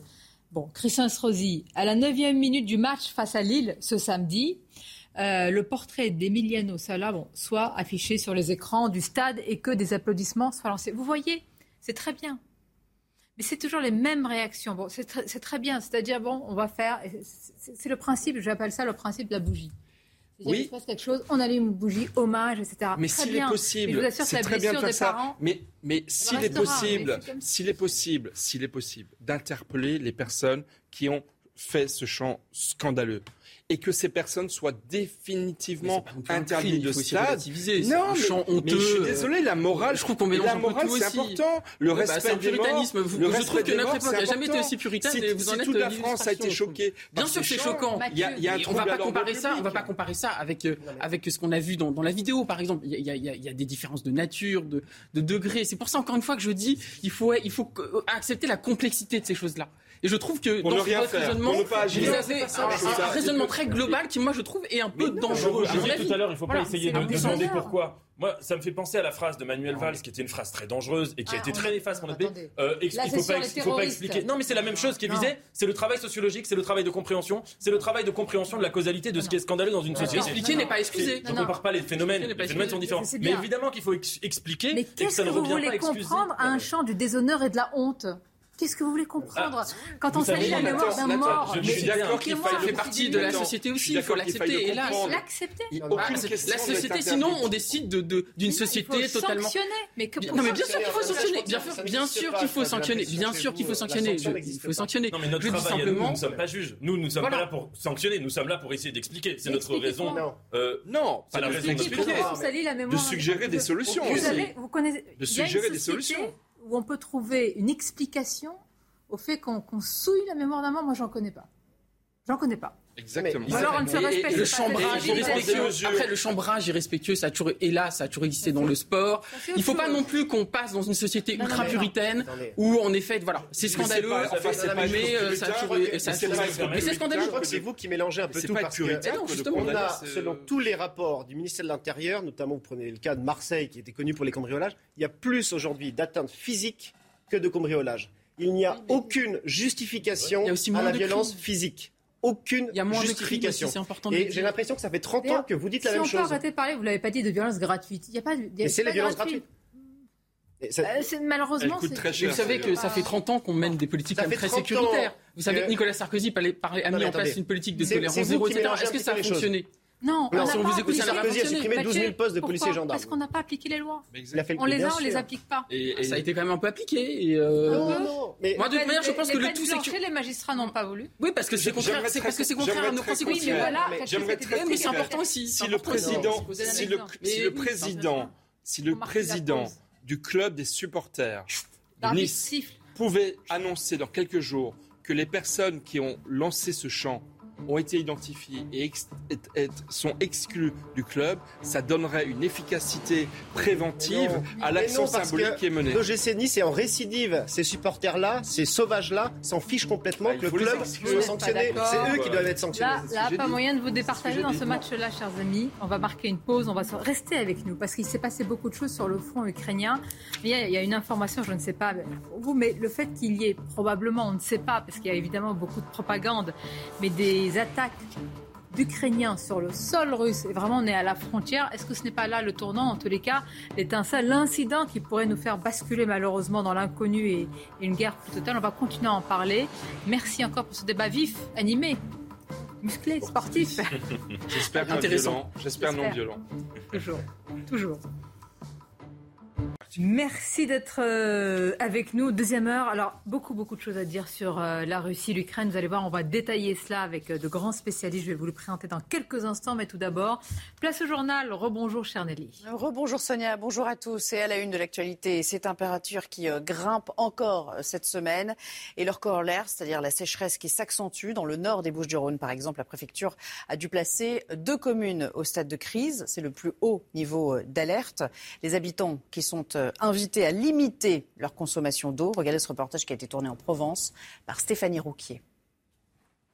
En plein cœur du village de Jouques, les habitants, inquiets, scrutent le niveau du réal. Moi, le premier, puisque j'habite, euh, j'habite à côté. Quoi. Alors, des fois, je dis, on dirait qu'il est un peu monté, puis en définitive, c'est pas ça. Quoi. Et j'ai peur que cet été, pour les jardins et tout, ça va être, ça va être lamentable. Quoi. Depuis début janvier, il n'a plus que trois fois ici. Les sols sont arides, L'alerte sécheresse a été déclenchée dans la vallée au stade de crise le plus haut niveau. Alors les habitants sont soumis à des restrictions de l'usage de l'eau. Interdiction de remplir la piscine, de laver les voitures ou d'arroser le jardin entre 9h et 19h. À 5 km de là, la commune de Pérol en Provence connaît la même situation. On restreint le minimum, minimum, minimum, on arrose le minimum, minimum. On arrose juste pour que ça maintienne en espérant qu'il pleuve un jour. Des habitants qui se plient volontiers aux restrictions. Une telle sécheresse n'était pas arrivée dans la région depuis plus de 60 ans. À la une également, et c'est l'information euh, politique du jour sans conteste, Éric Zemmour, le leader de Reconquête qui sera finalement candidat aux législatives, il l'a confirmé euh, sur son compte Twitter. Il sera candidat dans la quatrième circonscription du Var, euh, qui comprend la ville de Saint-Tropez. La saison des festivals, elle va reprendre après euh, deux ans de perturbations, vous le savez, dû à la crise Covid. Les réservations sont en retard. Seul le festival des Vieilles Charrues qui se trouve en Bretagne est déjà complet. Alors cette question, évidemment, le public sera-t-il au rendez-vous D'autant que l'inflation touche aussi le monde du spectacle. Détail avec Jean-Michel Decaze et Michael Chaillot. Tour de chauffe à quelques encablures du festival de Poupée en Vendée.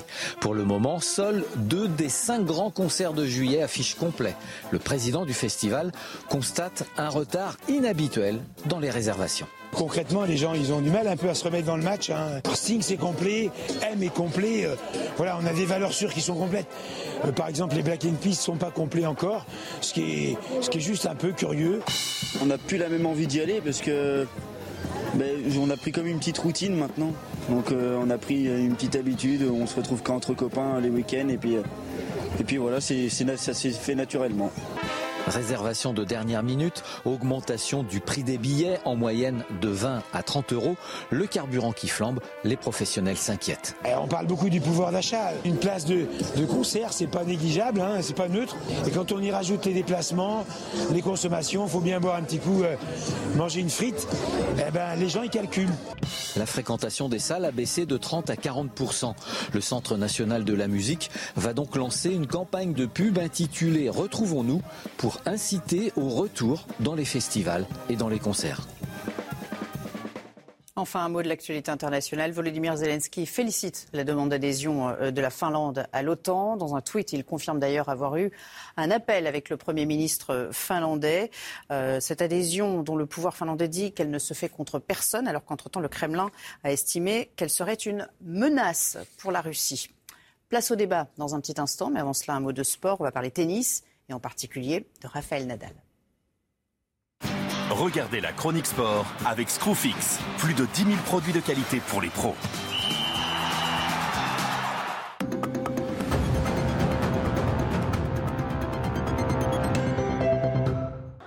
Tranquillité, maîtrise et efficacité. Raphaël Nadal n'a jamais laissé espérer John Isner. Le Mallorquin, dix fois vainqueur à Rome, s'impose 6-1, 6-3 et a désormais rendez-vous avec Denis Chapovalov en huitième de finale. That's the main goal today, no? Be better and better, and try to to reach a, a higher level every single day, no? And tomorrow I'm gonna have a, a tough test uh, with a great player, and it's an opportunity for me to to keep keep trying, and that's what I'm gonna do. C'était la chronique sport avec Screwfix. Plus de 10 000 produits de qualité pour les pros. Midi News, on revient avec nos débats. Beaucoup de choses à analyser sur le front euh, ukrainien. Et je remercie, euh, je suis heureuse hein, d'accueillir Christian Macarien. Merci d'être là et bonjour à vous. Bonjour. Christian, vous êtes chroniqueur international au point, évidemment spécialiste de politique euh, étrangère. Régis Le Sommier, le grand reporter, est avec nous. Merci et bonjour à vous, Régis. Auteur notamment de cet ouvrage qu'on vous recommande chaudement, La vérité du terrain aux éditions Bouquin. Nathan Dever et Michel Taube nous accompagnent. Je voudrais qu'on commence, messieurs, est-ce que ce n'est pas l'incident qui fait craindre à tout le monde une extension, une globalisation du conflit? La Russie accuse l'Ukraine d'attaquer son sol dans la ville frontalière de Belgorod. Christian Macaron, toujours faire attention à cette propagande d'ailleurs des deux côtés souvent, mais est-ce le risque d'un tournant dans cette guerre? Est-ce que les Ukrainiens mènent véritablement des actions sur le sol russe à la frontière? Alors nous manquons singulièrement d'informations pour répondre à votre euh, question, Sonia. Il faut quand même essayer de répondre à votre question. Moi, ce que j'observe, c'est qu'il y a plusieurs points euh, du territoire russe qui ont été frappés, jusqu'à Perm, qui se situe très loin, mais alors vraiment très loin de la frontière ukrainienne, et que euh, ces points touchent rarement des populations civiles, touchent des dépôts de carburant, des points euh, un peu périphériques d'un certain nombre de villes, et qu'il y a effectivement une sorte de faisceau d'indices qui ne permettent pas, euh, de façon catégorique, d'en conclure que ce sont des frappes ukrainiennes. Deuxièmement, euh, si les Ukrainiens frappent comme ils le font quand ils coulent le navire amiral euh, Moskva dans le golfe d'Odessa, ils le revendiquent haut et fort. Quand ils frappent l'île des serpents, ils s'en réclament et ils le revendiquent haut et fort. Là, les Ukrainiens nient catégoriquement. Ça n'est pas une preuve suffisante, certes, mais tout de même, euh, de ce raisonnement, je déduis assez clairement qu'il n'y a aucune preuve que ces frappes aient été organisées par l'armée ukrainienne. La prudence prime. Toutefois, ce n'est pas la première fois, euh, Régis Sommier, que les Russes parlent d'offensives contre eux. D'ailleurs, euh, on parlait même au tout début de la guerre, ils parlaient de mystérieuses attaques, de mystérieux bombardements. Et là, avait-il dit sur des villages russes? La crainte, c'est de prendre comme prétexte, euh, peut-être de fausses informations, mais un tel prétexte pour élargir le conflit. C'est tout le risque du, de l'état de, de tension actuel, c'est-à-dire que on sait que les guerres peuvent être entraînées ou elles peuvent être démultipliées par des incidents isolés qui sont euh, voilà interprétés. Euh, il peut y avoir plein de choses en ce moment. La situation est depuis un mois, euh, même même avant, hein, mais ça s'est encore accentué. il y a eu au début du conflit une attaque d'hélicoptère de la part des Ukrainiens aussi sur le sol russe. Donc c'est pas la première fois. Et là, à l'époque, c'était avéré et revendiqué par les Ukrainiens. Donc il y a peu les Ukrainiens ont toujours le potentiel de le faire. Il y avait eu aussi une attaque, euh, alors là, euh, qui avait été, euh, comment, ça avait donné lieu à une protestation des Biélorusses à l'époque où, comment les Ukrainiens, enfin les, Russes avaient, comment, encerclé Kiev, et donc il y avait déjà eu, voilà. Donc oui, ce type d'incident. Il faut savoir aussi qu'il y a des choses qui peuvent être, qui peuvent encourager ces, ces, ces, attitudes. Je pense par exemple à, aux déclarations qui ont été faites il y a trois semaines environ du ministère des Affaires euh, de la Défense britannique euh, disant euh, on livre des armes mais on livre des armes et ça ne nous dérange pas en gros si ces armes sont utilisées pour attaquer le territoire de la Russie. Ça a été dit par les Anglais et donc ça c'est vraiment peut-être aussi une manière pour les. Euh, on sait que les Anglais depuis le début de ce conflit sont vraiment euh, comment en pointe, hein, euh, même, même au-delà de ce que demandent les Américains et que oui il peut y avoir une un incident qui fasse déraper et une réaction des Russes qui peut être plus lourde qu'elle n'aurait été encore. Cette déclaration des Anglais, elle n'a pas été suffisamment commentée. Hein. Oui, mais l'intérêt stratégique des Ukrainiens, c'est de porter des coups aux Russes significatifs et qui affaiblissent le potentiel militaire russe. Euh, donc, euh, je maintiens qu'on manque de preuves. Euh, ça n'est pas non plus un indice suffisant pour accuser la Russie d'organiser sur son propre sol des actions de sabotage pour les attribuer à l'Ukraine. Ça n'est pas suffisant non plus, mais je pense qu'il faut rester tout simplement prudent. C'est il est irréfutable, comme vous venez de le dire, qu'un engrenage serait euh, créé et d'une certaine manière souhaité par la Russie si effectivement les Ukrainiens s'amusaient à désigner des objectifs sur le territoire russe et à frapper le territoire russe euh, avec du matériel et de l'armement occidental. Alors pour le coup, euh, les Occidentaux se retrouveraient en situation de co-belligérance. C'est un peu ce que les Russes voudraient démontrer. Donc c'est là où on est dans une guerre. Vous savez, dans une guerre, il y a le militaire, il y a la communication, on a vu euh, comment Zelensky procède, et il y a l'intox.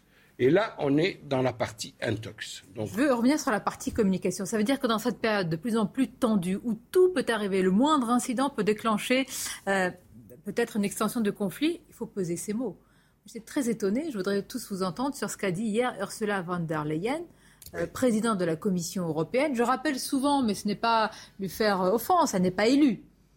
Elle n'est pas élue, elle n'est pas à la tête d'un pays. Elle est la présidente de la Commission, donc elle a quand même une parole qui porte. Je voudrais qu'on l'écoute parce que pour elle, la Russie est la menace la plus directe sur l'ordre mondial.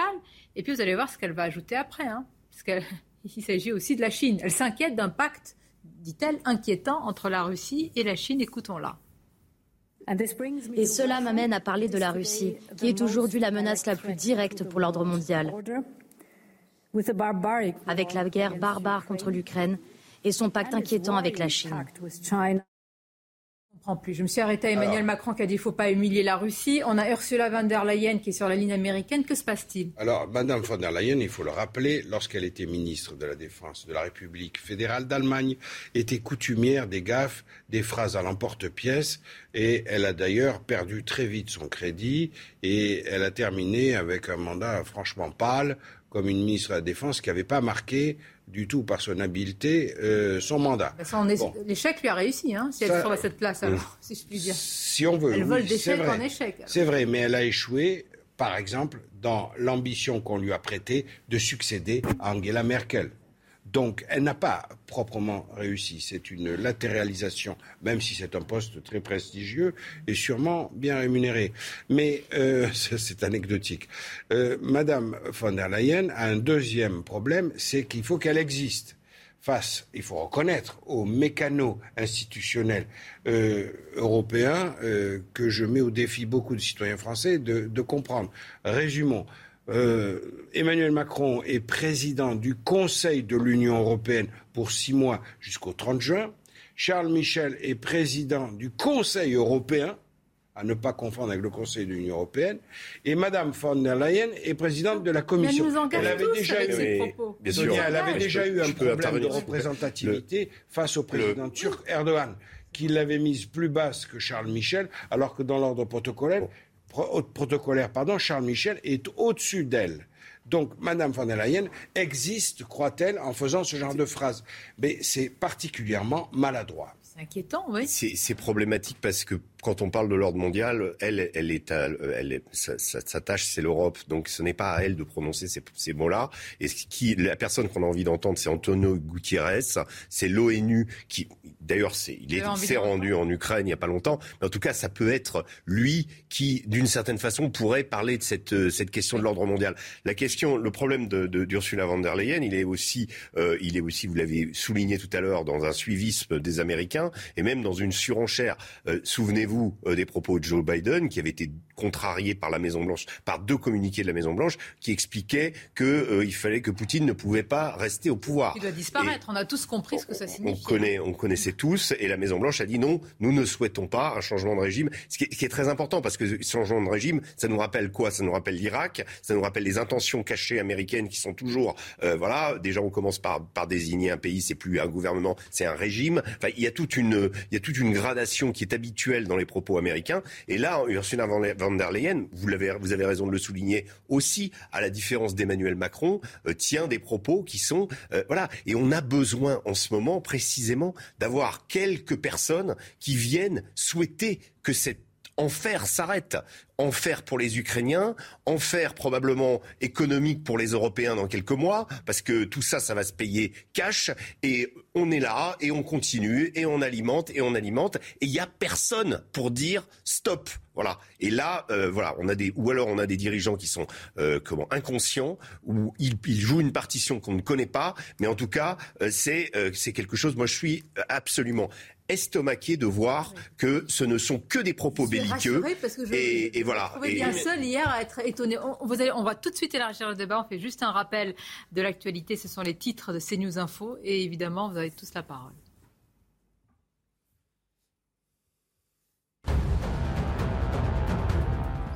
Augmentation de la taxe sur les ordures ménagères. Elle sera d'au moins 5%. Plus de trois quarts des communes françaises sont concernées. Une collectivité sur deux envisage même une hausse de 10%. Cette augmentation est l'une des conséquences de la guerre en Ukraine et de l'augmentation des coûts de l'énergie. La Russie est la menace la plus directe pour l'ordre international. Ce sont les propos de la présidente de la Commission européenne, Ursula von der Leyen. Elle cible, je cite, la guerre barbare contre l'Ukraine et ce pacte inquiétant avec la Chine. La Corée du Nord a tiré un missile balistique au large de ses côtes orientales. L'annonce a été faite aujourd'hui par l'armée sud-coréenne. Les gardes-côtes japonais ont également fait état d'un tir nord-coréen et avancé la même hypothèse. On revient sur les propos d'Ursula von der Leyen. Vous avez, elle n'est pas élue, mais moi je dis, s'il y a une extension du conflit, elle, elle engage. Il n'y a pas d'armée européenne en tant que telle. Non. Non seulement il n'y a pas d'armée européenne, mais dans les traités euh, européens, il ne figure pas de chapitre consacré à la défense. Il y a quelque chose qui concerne la politique étrangère et de sécurité commune, ce qui est différent, mais la défense militaire stricto sensu, ça ne figure pas. comme ça ne suffisait pas, hein, comme si ça ne suffisait pas, elle pointe la Chine aussi, parce qu'on n'est plus à une puissance près. Hein. Elle a, des propos depuis le début de la semaine qui sont absolument euh, inconséquents. Elle a, elle a comme on l'a dit à la tribune euh, de, de comment, du Conseil européen, que euh, il fallait arrêter le vote à l'unanimité parce que on, perdait du temps. Euh, aussi par Emmanuel Macron. Il, s'agit de principes. non, mais c'est très inquiétant. Euh, il s'agit de principes qui sont qui sont constitutifs euh, de l'Union européenne. Et là, on a qui, la présidente qui, qui les met en cause, quoi. Je mettrai pas ça sur le même plan parce que elle a le droit de dire moi, à titre personnel, je suis favorable au mais vote. Mais est-ce qu'elle n'est pas dans une volonté de diluer les souverainetés nationales avec ça c'est vrai que c'est un principe constitutif. Il hein. faut dire à nos téléspectateurs qu'abandonner la règle de l'unanimité, c'est-à-dire que sur certains sujets, il y a d'ailleurs une quinzaine de pays qui, ou 14 qui ont dit non. Danemark. c'est exactement. Oui, mais qui ont dit non à Emmanuel Macron. Ils ont dit non à Emmanuel Macron. Aux deux. C'est exactement la proposition qu'a faite euh, Emmanuel Macron devant le Parlement européen de Strasbourg en réclamant une révision des traités. Euh, donc il n'est pas surprenant que euh, Madame euh, Ursula von der Leyen lui prépare le terrain et puis lui emboîte le pas en abondant dans le sens du président français. Il faut reconnaître que... on peut peut-être supprimer les États aussi. On peut, oui, mais être 27, non, mais je veux dire, c'est, être 27 à prendre des décisions. Et, et c'est une personne qui, comme vous le signalez, n'est pas élue qui va décider de ça. Non, elle n'a pas décidé. Non, mais, elle n'a pas décidé. Elle a parlé, elle a parlé. Oui, mais enfin, c'est des propos quand même d'une personne qui, qui, qui, a un titre et qui, et qui se, le, le prononce à la tribune euh, du Conseil de l'Europe. Enfin, vraiment. Euh, tout à l'heure, j'ai dit ce qui, à mon avis, euh, ce qu'on pouvait dire de critique au sujet de Madame Van der Leyen, la sans, question, moi, sans je ne peux pas lui mettre plus que ce sur la tête. Je veux voir quelles sont les conséquences des paroles en notre nom, quand même. par exemple, dans un parti politique qui s'appelle la France Insoumise, on dit Madame von der Leyen a décidé, elle a, elle a conclu que, etc. Elle n'a pas ce pouvoir. Elle ne décide pas, elle traduit la décision des majorités ou de la majorité absolue des 27. Euh, vous pensez que ça, c'est l'opinion des 27 Moi, je suis pas sûr du tout. Non, c'est pas l'opinion des 27, mais c'est au moins l'opinion d'après le comptage qu'on a pu, auquel on a pu procéder après le discours de Macron, au moins l'opinion de euh, 27 pays moins 13, puisqu'il y en a 13 qui sont opposés à cette réforme, donc 27 moins 13, ça fait je crois 14.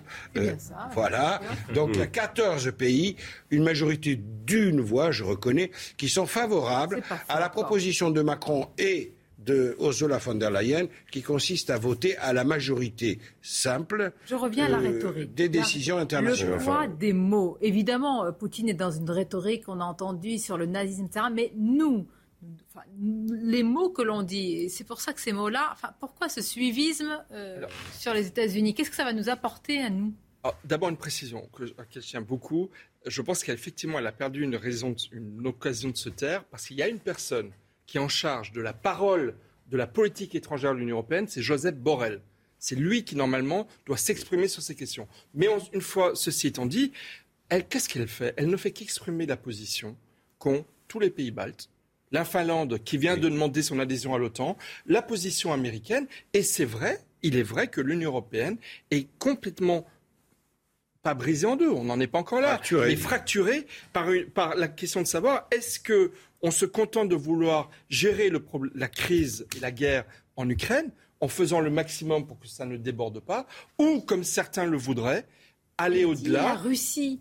Mais oui. Mais analysez, elle mais dit pas parce que la Poutine Russie, est un dictateur. Chine- Elle dit la Russie menace. Qu'est-ce qu'on Mais- fait alors? On raye la Russie On- C'est plus Mais, notre voisin mais je pense que certains pays que j'ai cités, les États-Unis en tête, euh, les pays baltes, la Pologne Oui, notamment. Vous et- citez des et pays qui ont un intérêt sont- particulier, qui n'ont pas un intérêt mais collectif. On sait très bien que oui, la enfin, la Pologne, les, les leur pays voix baltes, ils ont été envahis je ne sais combien de fois par la Russie, donc ils ont cette crainte et ils vont aller elle systématiquement. N'oublions pas, n'oublions pas qu'à l'époque de Donald Trump, la Pologne voulait nommer une de ses bases Fort Trump. Donc on en était à une surenchère déjà à l'époque de ces pays-là pour être plus atlantistes que les atlantistes. Qu'est-ce que c'est? Notre position, c'est de nous aligner systématiquement sur les intérêts américains. On sait qu'en plus économiquement, les Américains vont être gagnants et nous perdants. Donc où est notre intérêt d'aller dans ce sens C'est ça le problème. Notre intérêt, c'est de se dire que la Russie et la Chine, pour reprendre ce que disait Mme von der Leyen, sont des pays qui ont maintenant une stratégie, normal, une on a stratégie de conquête. Vous n'allez pas reprocher à la Russie de ne pas Ce faire. qu'elle veut aussi, Parce que les Américains n'ont pas du tout de stratégie ce de conquête. Ursula von der Leyen, à travers cette très maladroite phrase qu'effectivement n'est pas nécessairement habilitée à prononcer, une fois que c'est dit, c'est dit, d'accord? Mais ce qu'elle a voulu faire aussi, c'est isoler le camp de ceux qui sont contre euh, euh, toute sanction et extension des sanctions prises contre la Russie, à savoir la Hongrie, par Voilà. exemple, et pas seulement la Hongrie, il y a aussi la République tchèque sur certains sujets, Alors, disons les il y a choses, aussi la. Slovénie. Les Donc, Russes sont en train de négocier les contrats, de contourner tout avec les Chinois. Et c'est ce qui embête l'Europe, c'est de voir qu'on arrive à contourner les sanctions, notamment avec la Chine.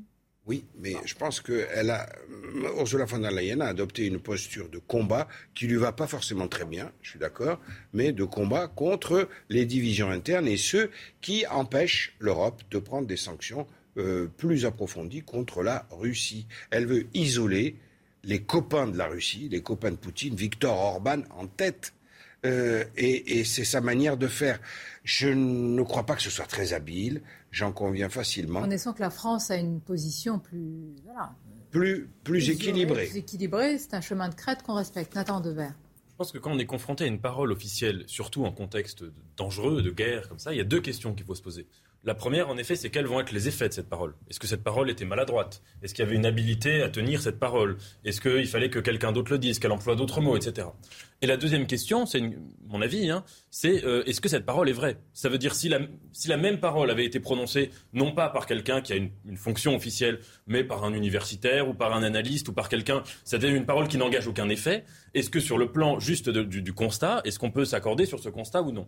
Pour ma part, je trouve que là où elle a raison, c'est de pointer une chose, c'est le danger aussi de la Chine, à plus long terme. C'est-à-dire qu'il est très probable que euh, cette guerre en Ukraine fasse jurisprudence pour la Chine, par exemple demain pour Taïwan ou pour euh, d'autres revendications territoriales ou impériales. Et deuxièmement, quand elle parle d'ordre mondial, alors là je mets en suspension le fait que c'est elle qui a dit ça. J'imagine que c'est euh, un universitaire qui aurait pu dire la même phrase. Ce qu'elle, à mon avis, ce qu'on peut quand même commenter, c'est que ce à quoi nous assistons aujourd'hui, c'est un basculement d'un ordre mondial où il y avait, disons, l'empire américain qui était prééminent, et euh, vers d'autres impérialismes qui sont en train de se partager en quelque sorte le gâteau d'une forme de déclin américain, mais qui sont des impérialismes particulièrement agressifs, aussi bien celui de la Russie aujourd'hui, celui de la Chine euh, aujourd'hui et demain, parce que c'est d'ailleurs déjà le cas en Chine. Et donc il me semble que sur le plan des idées, euh, le, le- le fait de citer la Chine est quelque chose de, de pertinent. Oui. Si vous euh, permettez, je parlerai. J'allais dire Ursula von der Leyen, combien de divisions hein, quand vous citez la Chine? Quand la Chine arrive à la table, bah, vous comprenez avec la croissance et tout ce qu'il y a derrière. Souvenez-vous- parle. souvenez-vous le- Oui, le- division- que- Ah. Je ne parlerai pas de déclin américain dans la situation actuelle où, où en soutenant euh, l'armée ukrainienne, euh, les États-Unis arrivent quand même à barrer l'armée russe. Donc je ne pense pas qu'on soit encore dans Combien de divisions cas Oui, vous avez raison. Mais Combien par de exemple, en divisions- Afghanistan, quand les Américains se Oui, sont retirés, si on parle de la Chine, eh ben, la Chine a, a gardé des relations diplomatiques avec les talibans, alors même que dans leur pays, ils euh, mettent les musulmans dans cela- des camps. et- tout cela prouve une grande chose, c'est qu'il y a un brouhaha, un chaos et une disparition complète du directoire mondial. L'affaire mondiale, la maison Mais si. monde n'est Mais- plus Mais dirigée. si, mais si, elle est dirigée. Bah, les Américains. Mais à qui elle dit non? Christian, vous savez Bah, mieux que moi d'ailleurs. je deux le dis, mais vous le savez mieux que moi. deux- Vous l'écrivez, vous le dites à longueur. Deux petites choses, vous parlez des, des divisions, vous avez bien raison. C'est un rapport de force. Emmanuel Macron a organisé un sommet à Versailles il y a un mois et demi pour essayer de jeter les bases d'un embryon d'armée européenne. Résultat, on n'en parle plus et, et, et, et- et ça ne marche pas. Et le, deux, et, et- et le deuxième point, c'est que euh, vous disiez l'empire américain. Mais si on remplace le terme empire américain par l'Occident. C'est-à-dire si on se dit que le combat qui est en train de se mener, c'est pas le combat de l'Empire américain avec son vassal européen, mm. mais que c'est l'Occident face aux velléités de conquête, et je dis bien de conquête, de la Russie et de la Chine, peut-être que la parole de von der Leyen, qui n'aurait pas dû être dite, je pense qu'elle n'aurait pas dû le dire à sa place. Mais sur le fond, elle n'avait peut-être pas tout à fait tort. En, tout cas, et je termine sur ce point très rapidement, c'est que euh, l'Union européenne apparaît moins enviable et moins protectrice aujourd'hui que ne l'est l'OTAN. La preuve, c'est que la Finlande, membre de l'Union européenne, éprouve le besoin d'adhérer à l'OTAN pour se prémunir et se préserver contre la Russie, parce que la qualité d'appartenance à l'Union européenne n'est pas une sécurité suffisante. On va continuer à en parler. Ce sujet, on évoquera aussi le soldat russe qui est bientôt jugé pour crime de guerre. Vous nous direz, euh, Régis Le Sommier, comment ça se passe? C'est quand même là une première depuis le début de la guerre, ça se passe pendant la guerre. Nous parlerons aussi de Carson qui va être rattachés à la Russie. Et là, il faudra qu'on explique euh, que ces autorités hein, civilo-militaires ont été mises en place par Poutine et que c'est logique qu'elles demandent ce rattachement. Courte pause et on se retrouve avec tous nos invités. Un soldat russe bientôt jugé pour crime de guerre. Kherson qui va être rattaché à la Russie. La Finlande aussi, vous allez voir ce qu'elle demande. On va en parler dans quelques instants, mais tout d'abord un rappel de l'actualité. C'est News Info. Deux Français arrêtés en Iran. Paris demande leur libération immédiate. Les autorités françaises condamnent, je cite, cette arrestation sans fondement. L'identité des deux ressortissants n'a pas été dévoilée. Téhéran accuse ces derniers d'être entrés dans le pays dans le but de déclencher le chaos et déstabiliser la société. Les armes semi-automatiques restent accessibles aux moins de 21 ans en Californie. Des individus et organisations ont obtenu gain de cause hier devant une cour d'appel fédérale. Elle a jugé inconstitutionnelle une loi locale tentant d'interdire l'achat aux mineurs. Chaque année, 45 000 personnes meurent par arme à feu aux États-Unis. Les deux roues électriques connaissent un beau succès, surtout en agglomération. Pour assurer la sécurité de ses utilisateurs, un apprentissage spécifique leur est dispensé sur l'île de Puteaux. Il s'agit du premier centre de formation 100% électrique en France. Merci à vous, Sandra, pour ce résumé. Nos invités, Michel Taube, Nathan Dever, Christian Macarian, Régis Le Sommier. Et puis, c'est une première depuis le début de la guerre. Un soldat russe qui va être jugé pour crime de guerre. Un militaire, vous allez voir sa photo de 21 ans, accusé d'avoir tué dans la rue, d'avoir abattu avec un, une Kalachnikov un civil qui n'était pas armé. Premier procès pour crime de guerre en, Ukraine, Régis Le Sommier, alors que la guerre se déroule en ce moment. Alors, le, problème, c'est de savoir par qui il va être jugé, quelle, quelle va être euh, la, juridiction à laquelle euh, est-ce qu'il va être envoyé à la haie ou est-ce qu'il va être jugé par des par les Ukrainiens. Euh, tout, enfin, le cadre de ce procès, alors que les faits soient avérés, ça j'en doute pas. Hein, je connais assez, malheureusement, je connais pas de, de guerre. Peut-être que certains en connaissent où il y a a pas de crime de guerre. Euh, voilà, donc malheureusement. Mais oui, bon, là, là, euh, on manque à mon avis d'un peu de, de, de, de, matière pour savoir euh, euh, si ça peut avoir une portée. En tout cas, il y a une ah. portée symbolique évidente. Ils veulent en faire un symbole pour bah. montrer ce qui peut arriver à tous les autres soldats. Voilà, si, Oui, mais la question aussi, c'est d'essayer d'analyser avec. et là, c'est extrêmement difficile aujourd'hui. On est dans un dans une guerre où on est encore dans, dans une narration. L'analyse, elle viendra après. Il y, a des crimes de guerre commis et commis et, des crimes de guerre, il y en a de part et, de part et d'autre malheureusement. Et, et, et, voilà. Et là, souvenez-vous, en fait, moi, l'exemple, le, meilleur exemple, moi, je trouve, c'est l'exemple de l'ex-Yougoslavie. L'ex-Yougoslavie, il y a eu, euh, il y a eu comment le TPI c'est là où le, le, comment le tribunal pénal international a fonctionné au mieux, de façon optimale. Ça a pris du temps, donc ça prend du temps. Mais vous regardez ce qui s'est passé à La Haye. Euh, comment Milosevic, euh, Karadzic, Mladic, ils ont tous été jugés, condamnés, et également un général croate et également un général bosniaque. Parce que tout ce qui est le, problème, euh, comment dans, dans, ces, dans, ces, dans ce cadre-là, c'est quand la victime ou l'agressé se met elle-même à massacrer. Voilà, ça veut dire que quand on, quand on va au fond du jugement d'une guerre, il faut avoir toutes les preuves et, comment et pouvoir les réunir. Le problème, c'est que la justice, elle a une temporalité qui est différente. Donc là, euh, c'est quand même c'est quand même assez rapide, je trouve. Hein. Mais, il y a quelques semaines, Christian Macron nous avait dit que, que nous-mêmes, la France et d'autres pays, on allait envoyer des enquêteurs sur place. Emmanuel Macron a dit je, on va envoyer des enquêteurs. Au oui. Pour, les crimes de Boucha notamment, oui, il s'agissait d'une aide technique apportée euh, à la justice ukrainienne et à différentes ONG, hein, dont Amnesty, puisqu'il faut, il y a un travail extrêmement minutieux. Il faut étudier les, il faut faire des expertises balistiques pour voir euh, l'angle de tir des balles. Il faut faire des analyses très minutieuses du timing. Ça doit se faire heure par heure, minute par minute, pour qu'il n'y ait pas de point de d'obscurité et de flottement afin que justement l'adversaire puisse pas dénoncer les manquements ou les, les, les, les insuffisances mm. de, de l'enquête.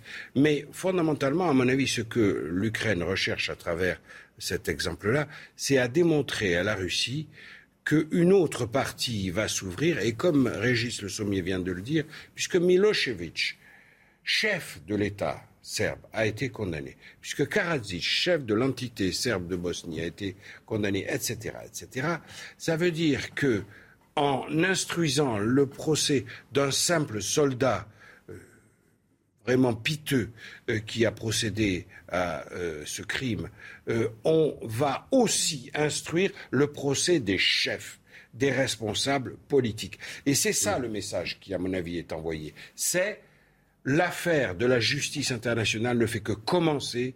Préparez-vous, nous ne nous arrêterons pas là. C'est ça que le, message que Zelensky veut envoyer à la Russie. et en cela, c'est une sorte d'arme de guerre. Hein. oui. Parce que ça peut terroriser, inhiber, terroriser. Et la précipitation, la précipitation dans le timing, c'est-à-dire de, le faire maintenant, c'est évidemment pour appuyer. Euh, L'Ukraine étant leader dans la guerre de la communication, puisque franchement, euh, elle a écrasé la Russie par sa communication, elle veut aussi être leader dans la guerre juridique internationale. Et euh, c'est une manière d'ouvrir ce nouveau chapitre avant l'heure, si je puis dire, euh, pour prendre date et confondre les chefs eux-mêmes, c'est-à-dire les donneurs d'ordre.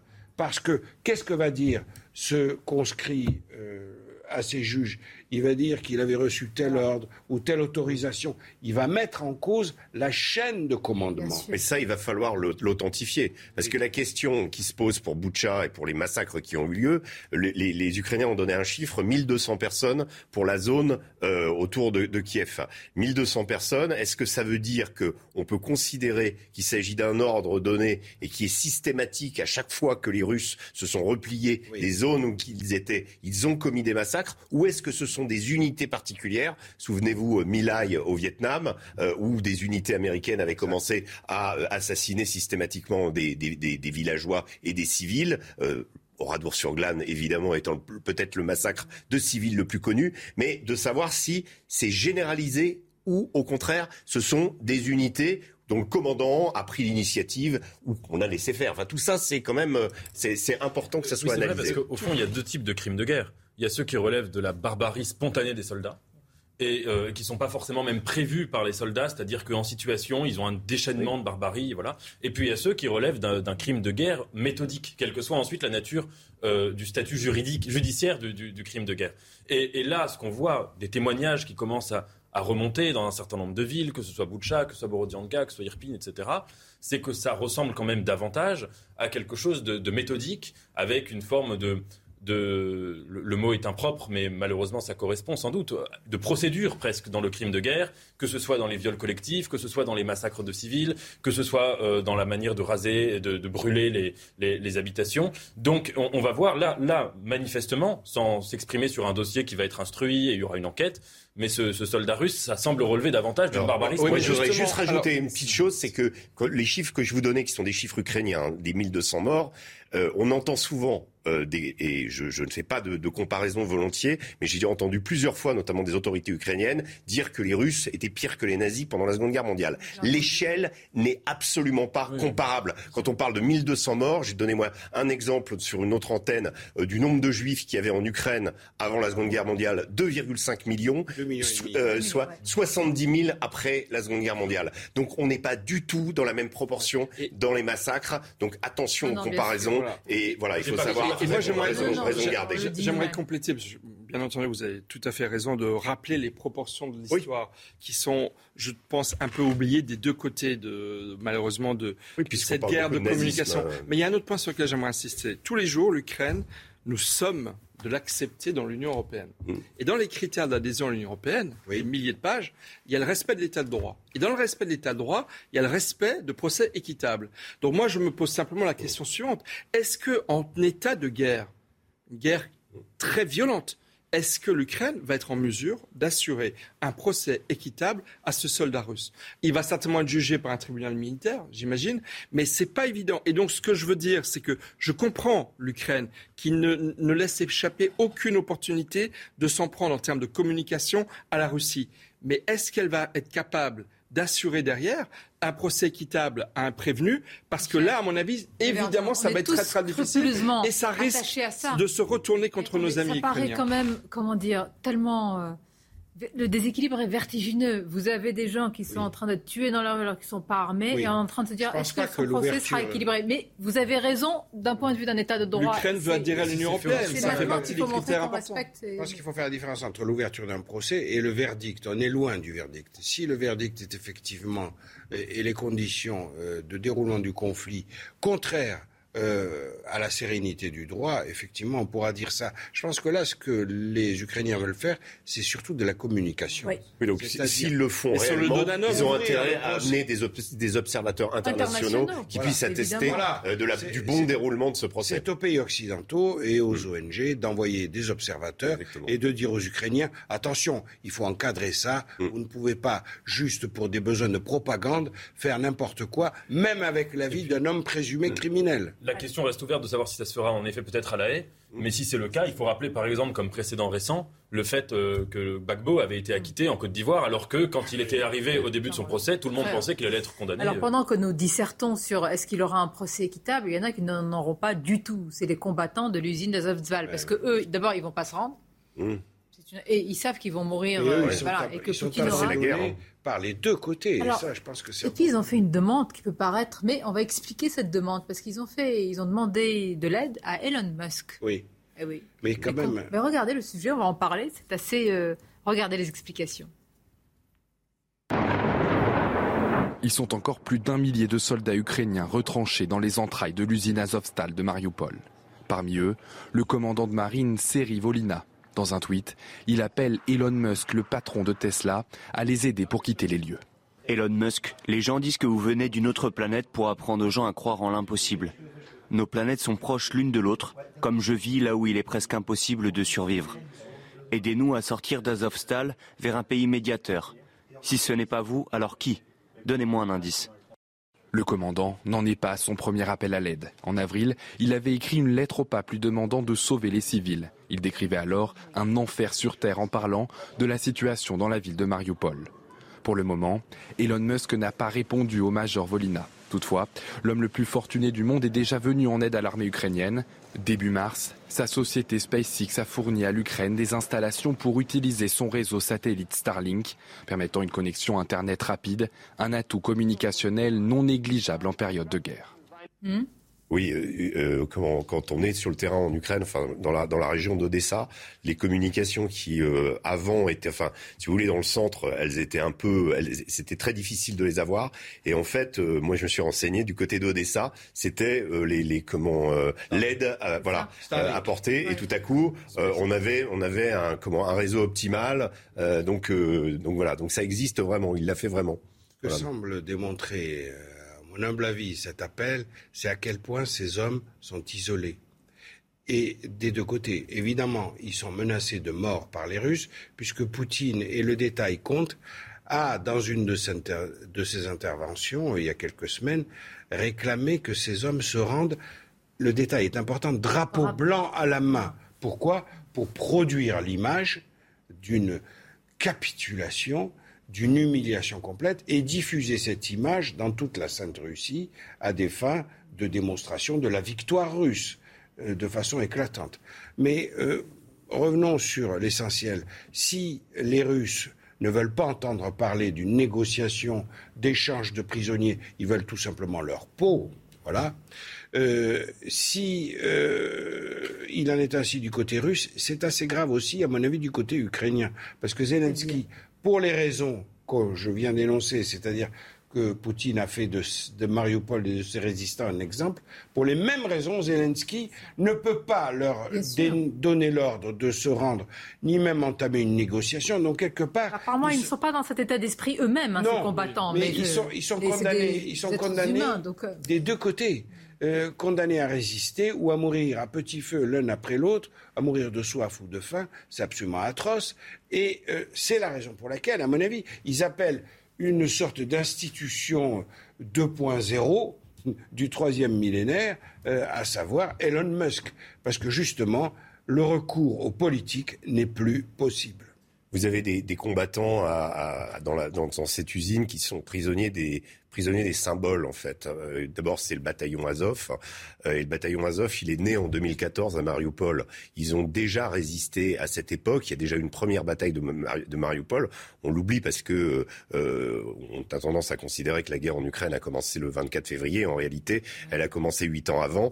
Et, et, cette création du bataillon Azov je mets à part le côté sulfureux qui peut, que tout le monde connaît, mais ça a été des combattants qui ont justement, qui, qui étaient les meilleurs combattants euh, de l'armée ukrainienne et qui sont allés se confronter aux séparatistes qui voulaient euh, conquérir euh, Mariupol pour en faire le port euh, de, de l'oblast de, de, Donetsk. Donc en fait, ça, fait partie de cette zone-là. Donc le côté symbolique, c'est-à-dire on s'accroche à Mariupol parce que Mariupol, bah, c'est le cœur de la résistance ukrainienne par rapport à, cette montée en puissance des Russes, enfin en tout cas des, des, des, des, russophones ou de leurs alliés en 2014 et après. Et donc c'est un, c'est un, un point crispation. Et c'est pour ça qu'il y a cette volonté farouche. À la fois euh, les Russes veulent à tout prix le prendre pour avoir cette victoire et sanctuariser définitivement la mer d'Azov, le bataillon Azov, mer d'Azov, c'est juste à côté. Et, en même temps, euh, de la part des Ukrainiens, bah, symboliquement, s'ils perdent ce bah, c'est le début de la fin. Voilà pourquoi il y a une telle cristallisation. Je pense, et ces hommes sont prisonniers de ça, parce qu'ils n'ont pas imaginé, je pense qu'on ne peut pas imaginer euh, ce que c'est que de, vivre dans des ruines, et, mais on peut y résister très longtemps. Euh, souvenez-vous dans l'histoire, l'affaire du Mont Cassin en, Italie, où les, Allemands, les parachutistes allemands ont retardé de près de plusieurs mois euh, la, conquête de Rome. Donc ils peuvent tenir comme ça. Après, il faut savoir, est-ce que, voilà, est-ce qu'ils sont prêts à sacrifier leur vie Certains sans doute oui et d'autres non. À, Elon Musk, à mon avis, comme un signal de détresse absolue de ces hommes qui se sentent abandonnés. Euh, pris au piège de, de, oui, pris au piège de la logique des, doubles symboles, du côté russe comme du côté ukrainien. Et en gros, les deux partis, y compris leur propre président, le président ukrainien, euh, ne peut pas tenir compte de leur vie. Et, c'est quelque part de, part et d'autre, on les appelle au sacrifice suprême. C'est quand même horrible. Euh, c'est vraiment très dur, à, dur à vivre. Et ça signifie aussi qu'aujourd'hui, Elon Musk est, plus qu'un chef d'État. Les géants de la Silicon Valley, puisqu'on parlait tout à l'heure d'ordre mondial, dans l'ordre mondial qui vient, les géants de la Silicon Valley sont un, empire beaucoup plus puissant que même peut-être euh, l'empire euh, américain. Sa fortune est équivalente au budget de la France. Donc. Oui, donc, Votre remarque n'est pas faite pour nous rassurer. Ouais, ça, veut dire qu'on bascule là, vers un autre référentiel. Non, mais le, jour où l'un d'entre eux veut faire vraiment de la politique, et c'est peut-être oh bah, ce soldats ils ont raison d'être de susciter chez Elon Musk, ça va devenir très grave. au-delà de la Maison Blanche quand ils font de la politique. C'est ce qui s'est passé avec les oligarques sous Poutine. Il y en a un qui a, qui a décidé, qui était un oligarque, qui a décidé de faire une campagne politique et devenir président. Il s'appelait Khodorkovsky. Et Poutine l'a, mais réduit aux euh, États-Unis. Biden, Biden va se débarrasser d'Elon Musk. On va parler de la Finlande. Il est plutôt, plutôt côté pro, euh, Trump, euh, en demandant le rétablissement du compte de Trump sur Twitter. On va en parler tout de suite. Les titres tout d'abord. Le Sénat américain échoue à adopter une loi garantissant la légalité de l'IVG. Celle-là intervient au moment où ce droit est fortement menacé par une décision attendue de la Cour suprême. Ce vote était surtout symbolique, les démocrates ne disposant pas des 60 voix sur les 100 nécessaires pour avancer sur ce texte. Les républicains se sont opposés en bloc à ce projet de loi. Premier cas de Covid-19 en Corée du Nord. Il s'agit du tout premier cas déclaré par les autorités depuis le début de la pandémie en 2020. Des échantillons prélevés sur des patient fiévreux à Pyongyang coïncide avec le variant Omicron. Kim Jong-un a ordonné un confinement national. Tour d'Italie, Arnaud démarre soulagé d'avoir renoué avec la victoire. Il a ouvert son compteur avec ce premier succès de la saison hier à Messine dans, le cinquième, dans la cinquième étape du Giro. Le coureur français a largement dominé ses adversaires. C'est la cinquième fois qu'il participe au Tour d'Italie. Alors, on vous le disait, chaque incident, chaque fait peut donner lieu, c'est une inquiétude à une extension, à une extension du conflit, pardonnez-moi, tout comme la Finlande, Christian Macaron, qui demande son adhésion à l'OTAN sans délai en plus, et euh, Moscou qui réagit tout de suite, menace pour la Russie. Alors, menace et démonstration de l'échec historique de Vladimir Poutine. Si la Finlande confirme son adhésion à l'OTAN, ça aura un impact immédiat sur son voisin direct qui est la Suède. La Suède qui est le grand pays leader de la Scandinavie, historiquement, politiquement, économiquement, etc. Supposons que d'ici quelques semaines ou quelques mois, voire même peut-être quelques années, mais je ne pense pas, plutôt quelques mois, la Suède suive le chemin de la Finlande et connaît deux pays neutres depuis des décennies et des décennies, hein, puisqu'il y a la Suède, la euh, Finlande et l'Autriche qui sont neutres, indépendamment de la Suisse qui est dans un cas assez différent, hein, puisque euh, la Suisse n'est pas membre de l'Union européenne alors que l'Autriche l'est, la Finlande aussi et la Suède aussi. Bon, je referme la parenthèse. La, la perte de sens du statut de neutralité face au monde d'insécurité créé de toutes pièces par Vladimir Poutine est un échec énorme. ce sera un basculement là. Ben oui, parce que la Russie va se retrouver avec 1300, 1340 kilomètres de frontières avec un pays membre de l'OTAN. C'est M. Macron qui n'est jamais arrivé dans l'histoire de l'Union européenne. Ce qu'il redoutait pour l'Ukraine, c'est d'avoir l'OTAN aux frontières. Donc là, le il faut jamais oublier d'ailleurs que. Il a fait tout ça pour arriver euh, véritablement à ce qu'il dénonce. Mais la Finlande précisément, euh, c'est le concept, c'était même un terme, la finlandisation, qu'on a, qui est né dans les années 50. Je le précise à propos de l'Autriche, justement sur le statut de l'Autriche. Donc là, l'idée de garder justement cette neutralité. Donc là, il y a quand même et, géopolitiquement quelque chose qui est complètement catastrophique c'est qu'une des solutions euh, à la fin du conflit entre l'Ukraine et la Russie, c'était la neutralisation de l'Ukraine. Proclamer l'Ukraine pays neutre et euh, désarmé ou, ou, avec un très faible potentiel d'armement. C'était la possibilité qu'aurait accepté la Russie pour, en gros, arrêter les hostilités. Mais en démontrant que la neutralité n'a plus de sens si la Finlande adhère à l'OTAN, eh bien la Russie se coupe de cette possibilité, même à l'égard de l'Ukraine. Donc c'est véritablement catastrophique. Il ne faut pas oublier une chose, c'est que la Finlande a été envahie par, la, Russie. par la Russie et l'URSS euh, dans le cadre du pacte germano-soviétique au début de la Deuxième Guerre mondiale. 1940. Les 1500 km de côte, il y a 1500 km de côte entre la Finlande et la Russie. Et donc l'inquiétude, plus que l'inquiétude, l'angoisse qu'ont les Finlandais, c'est que Poutine se prenne pour un nouveau Staline. Et c'est ça qui, aujourd'hui, travaille l'esprit. Moi, j'aimerais aussi parler de Kaliningrad, qui est cette enclave russe dans la partie occidentale de la, de, la Baltique, où là aussi il commence à y avoir des, des, de fortes inquiétudes parmi les pays voisins. Et donc effectivement, on marche sur des charbons ardents. Et je pense que moi, ma crainte, c'est que Vladimir Poutine, voyant qu'il a du mal en Ukraine, veuille ouvrir d'autres fronts. Et je pense qu'il est en train de perdre sur tous les tableaux. Il a commis une erreur historique. Et je rappelle, et je, pardon, je, je termine juste ce point. Je rappelle qu'en 1940, les Finlandais ont vendu très cher leur peau et que les pertes de l'armée rouge était, très considérablement supérieur. tout ça, nous ramène, à, tout ça, nous ramène à, Vladimir Poutine et je, rajouterai moi une phrase euh, qui est tirée de, l'art de la guerre de Sun Tzu qui, a, été écrit au 5e siècle et qui disait euh, il faut toujours, n'oublie pas de préparer un pont en or pour ton ennemi pour qu'il puisse se, retirer.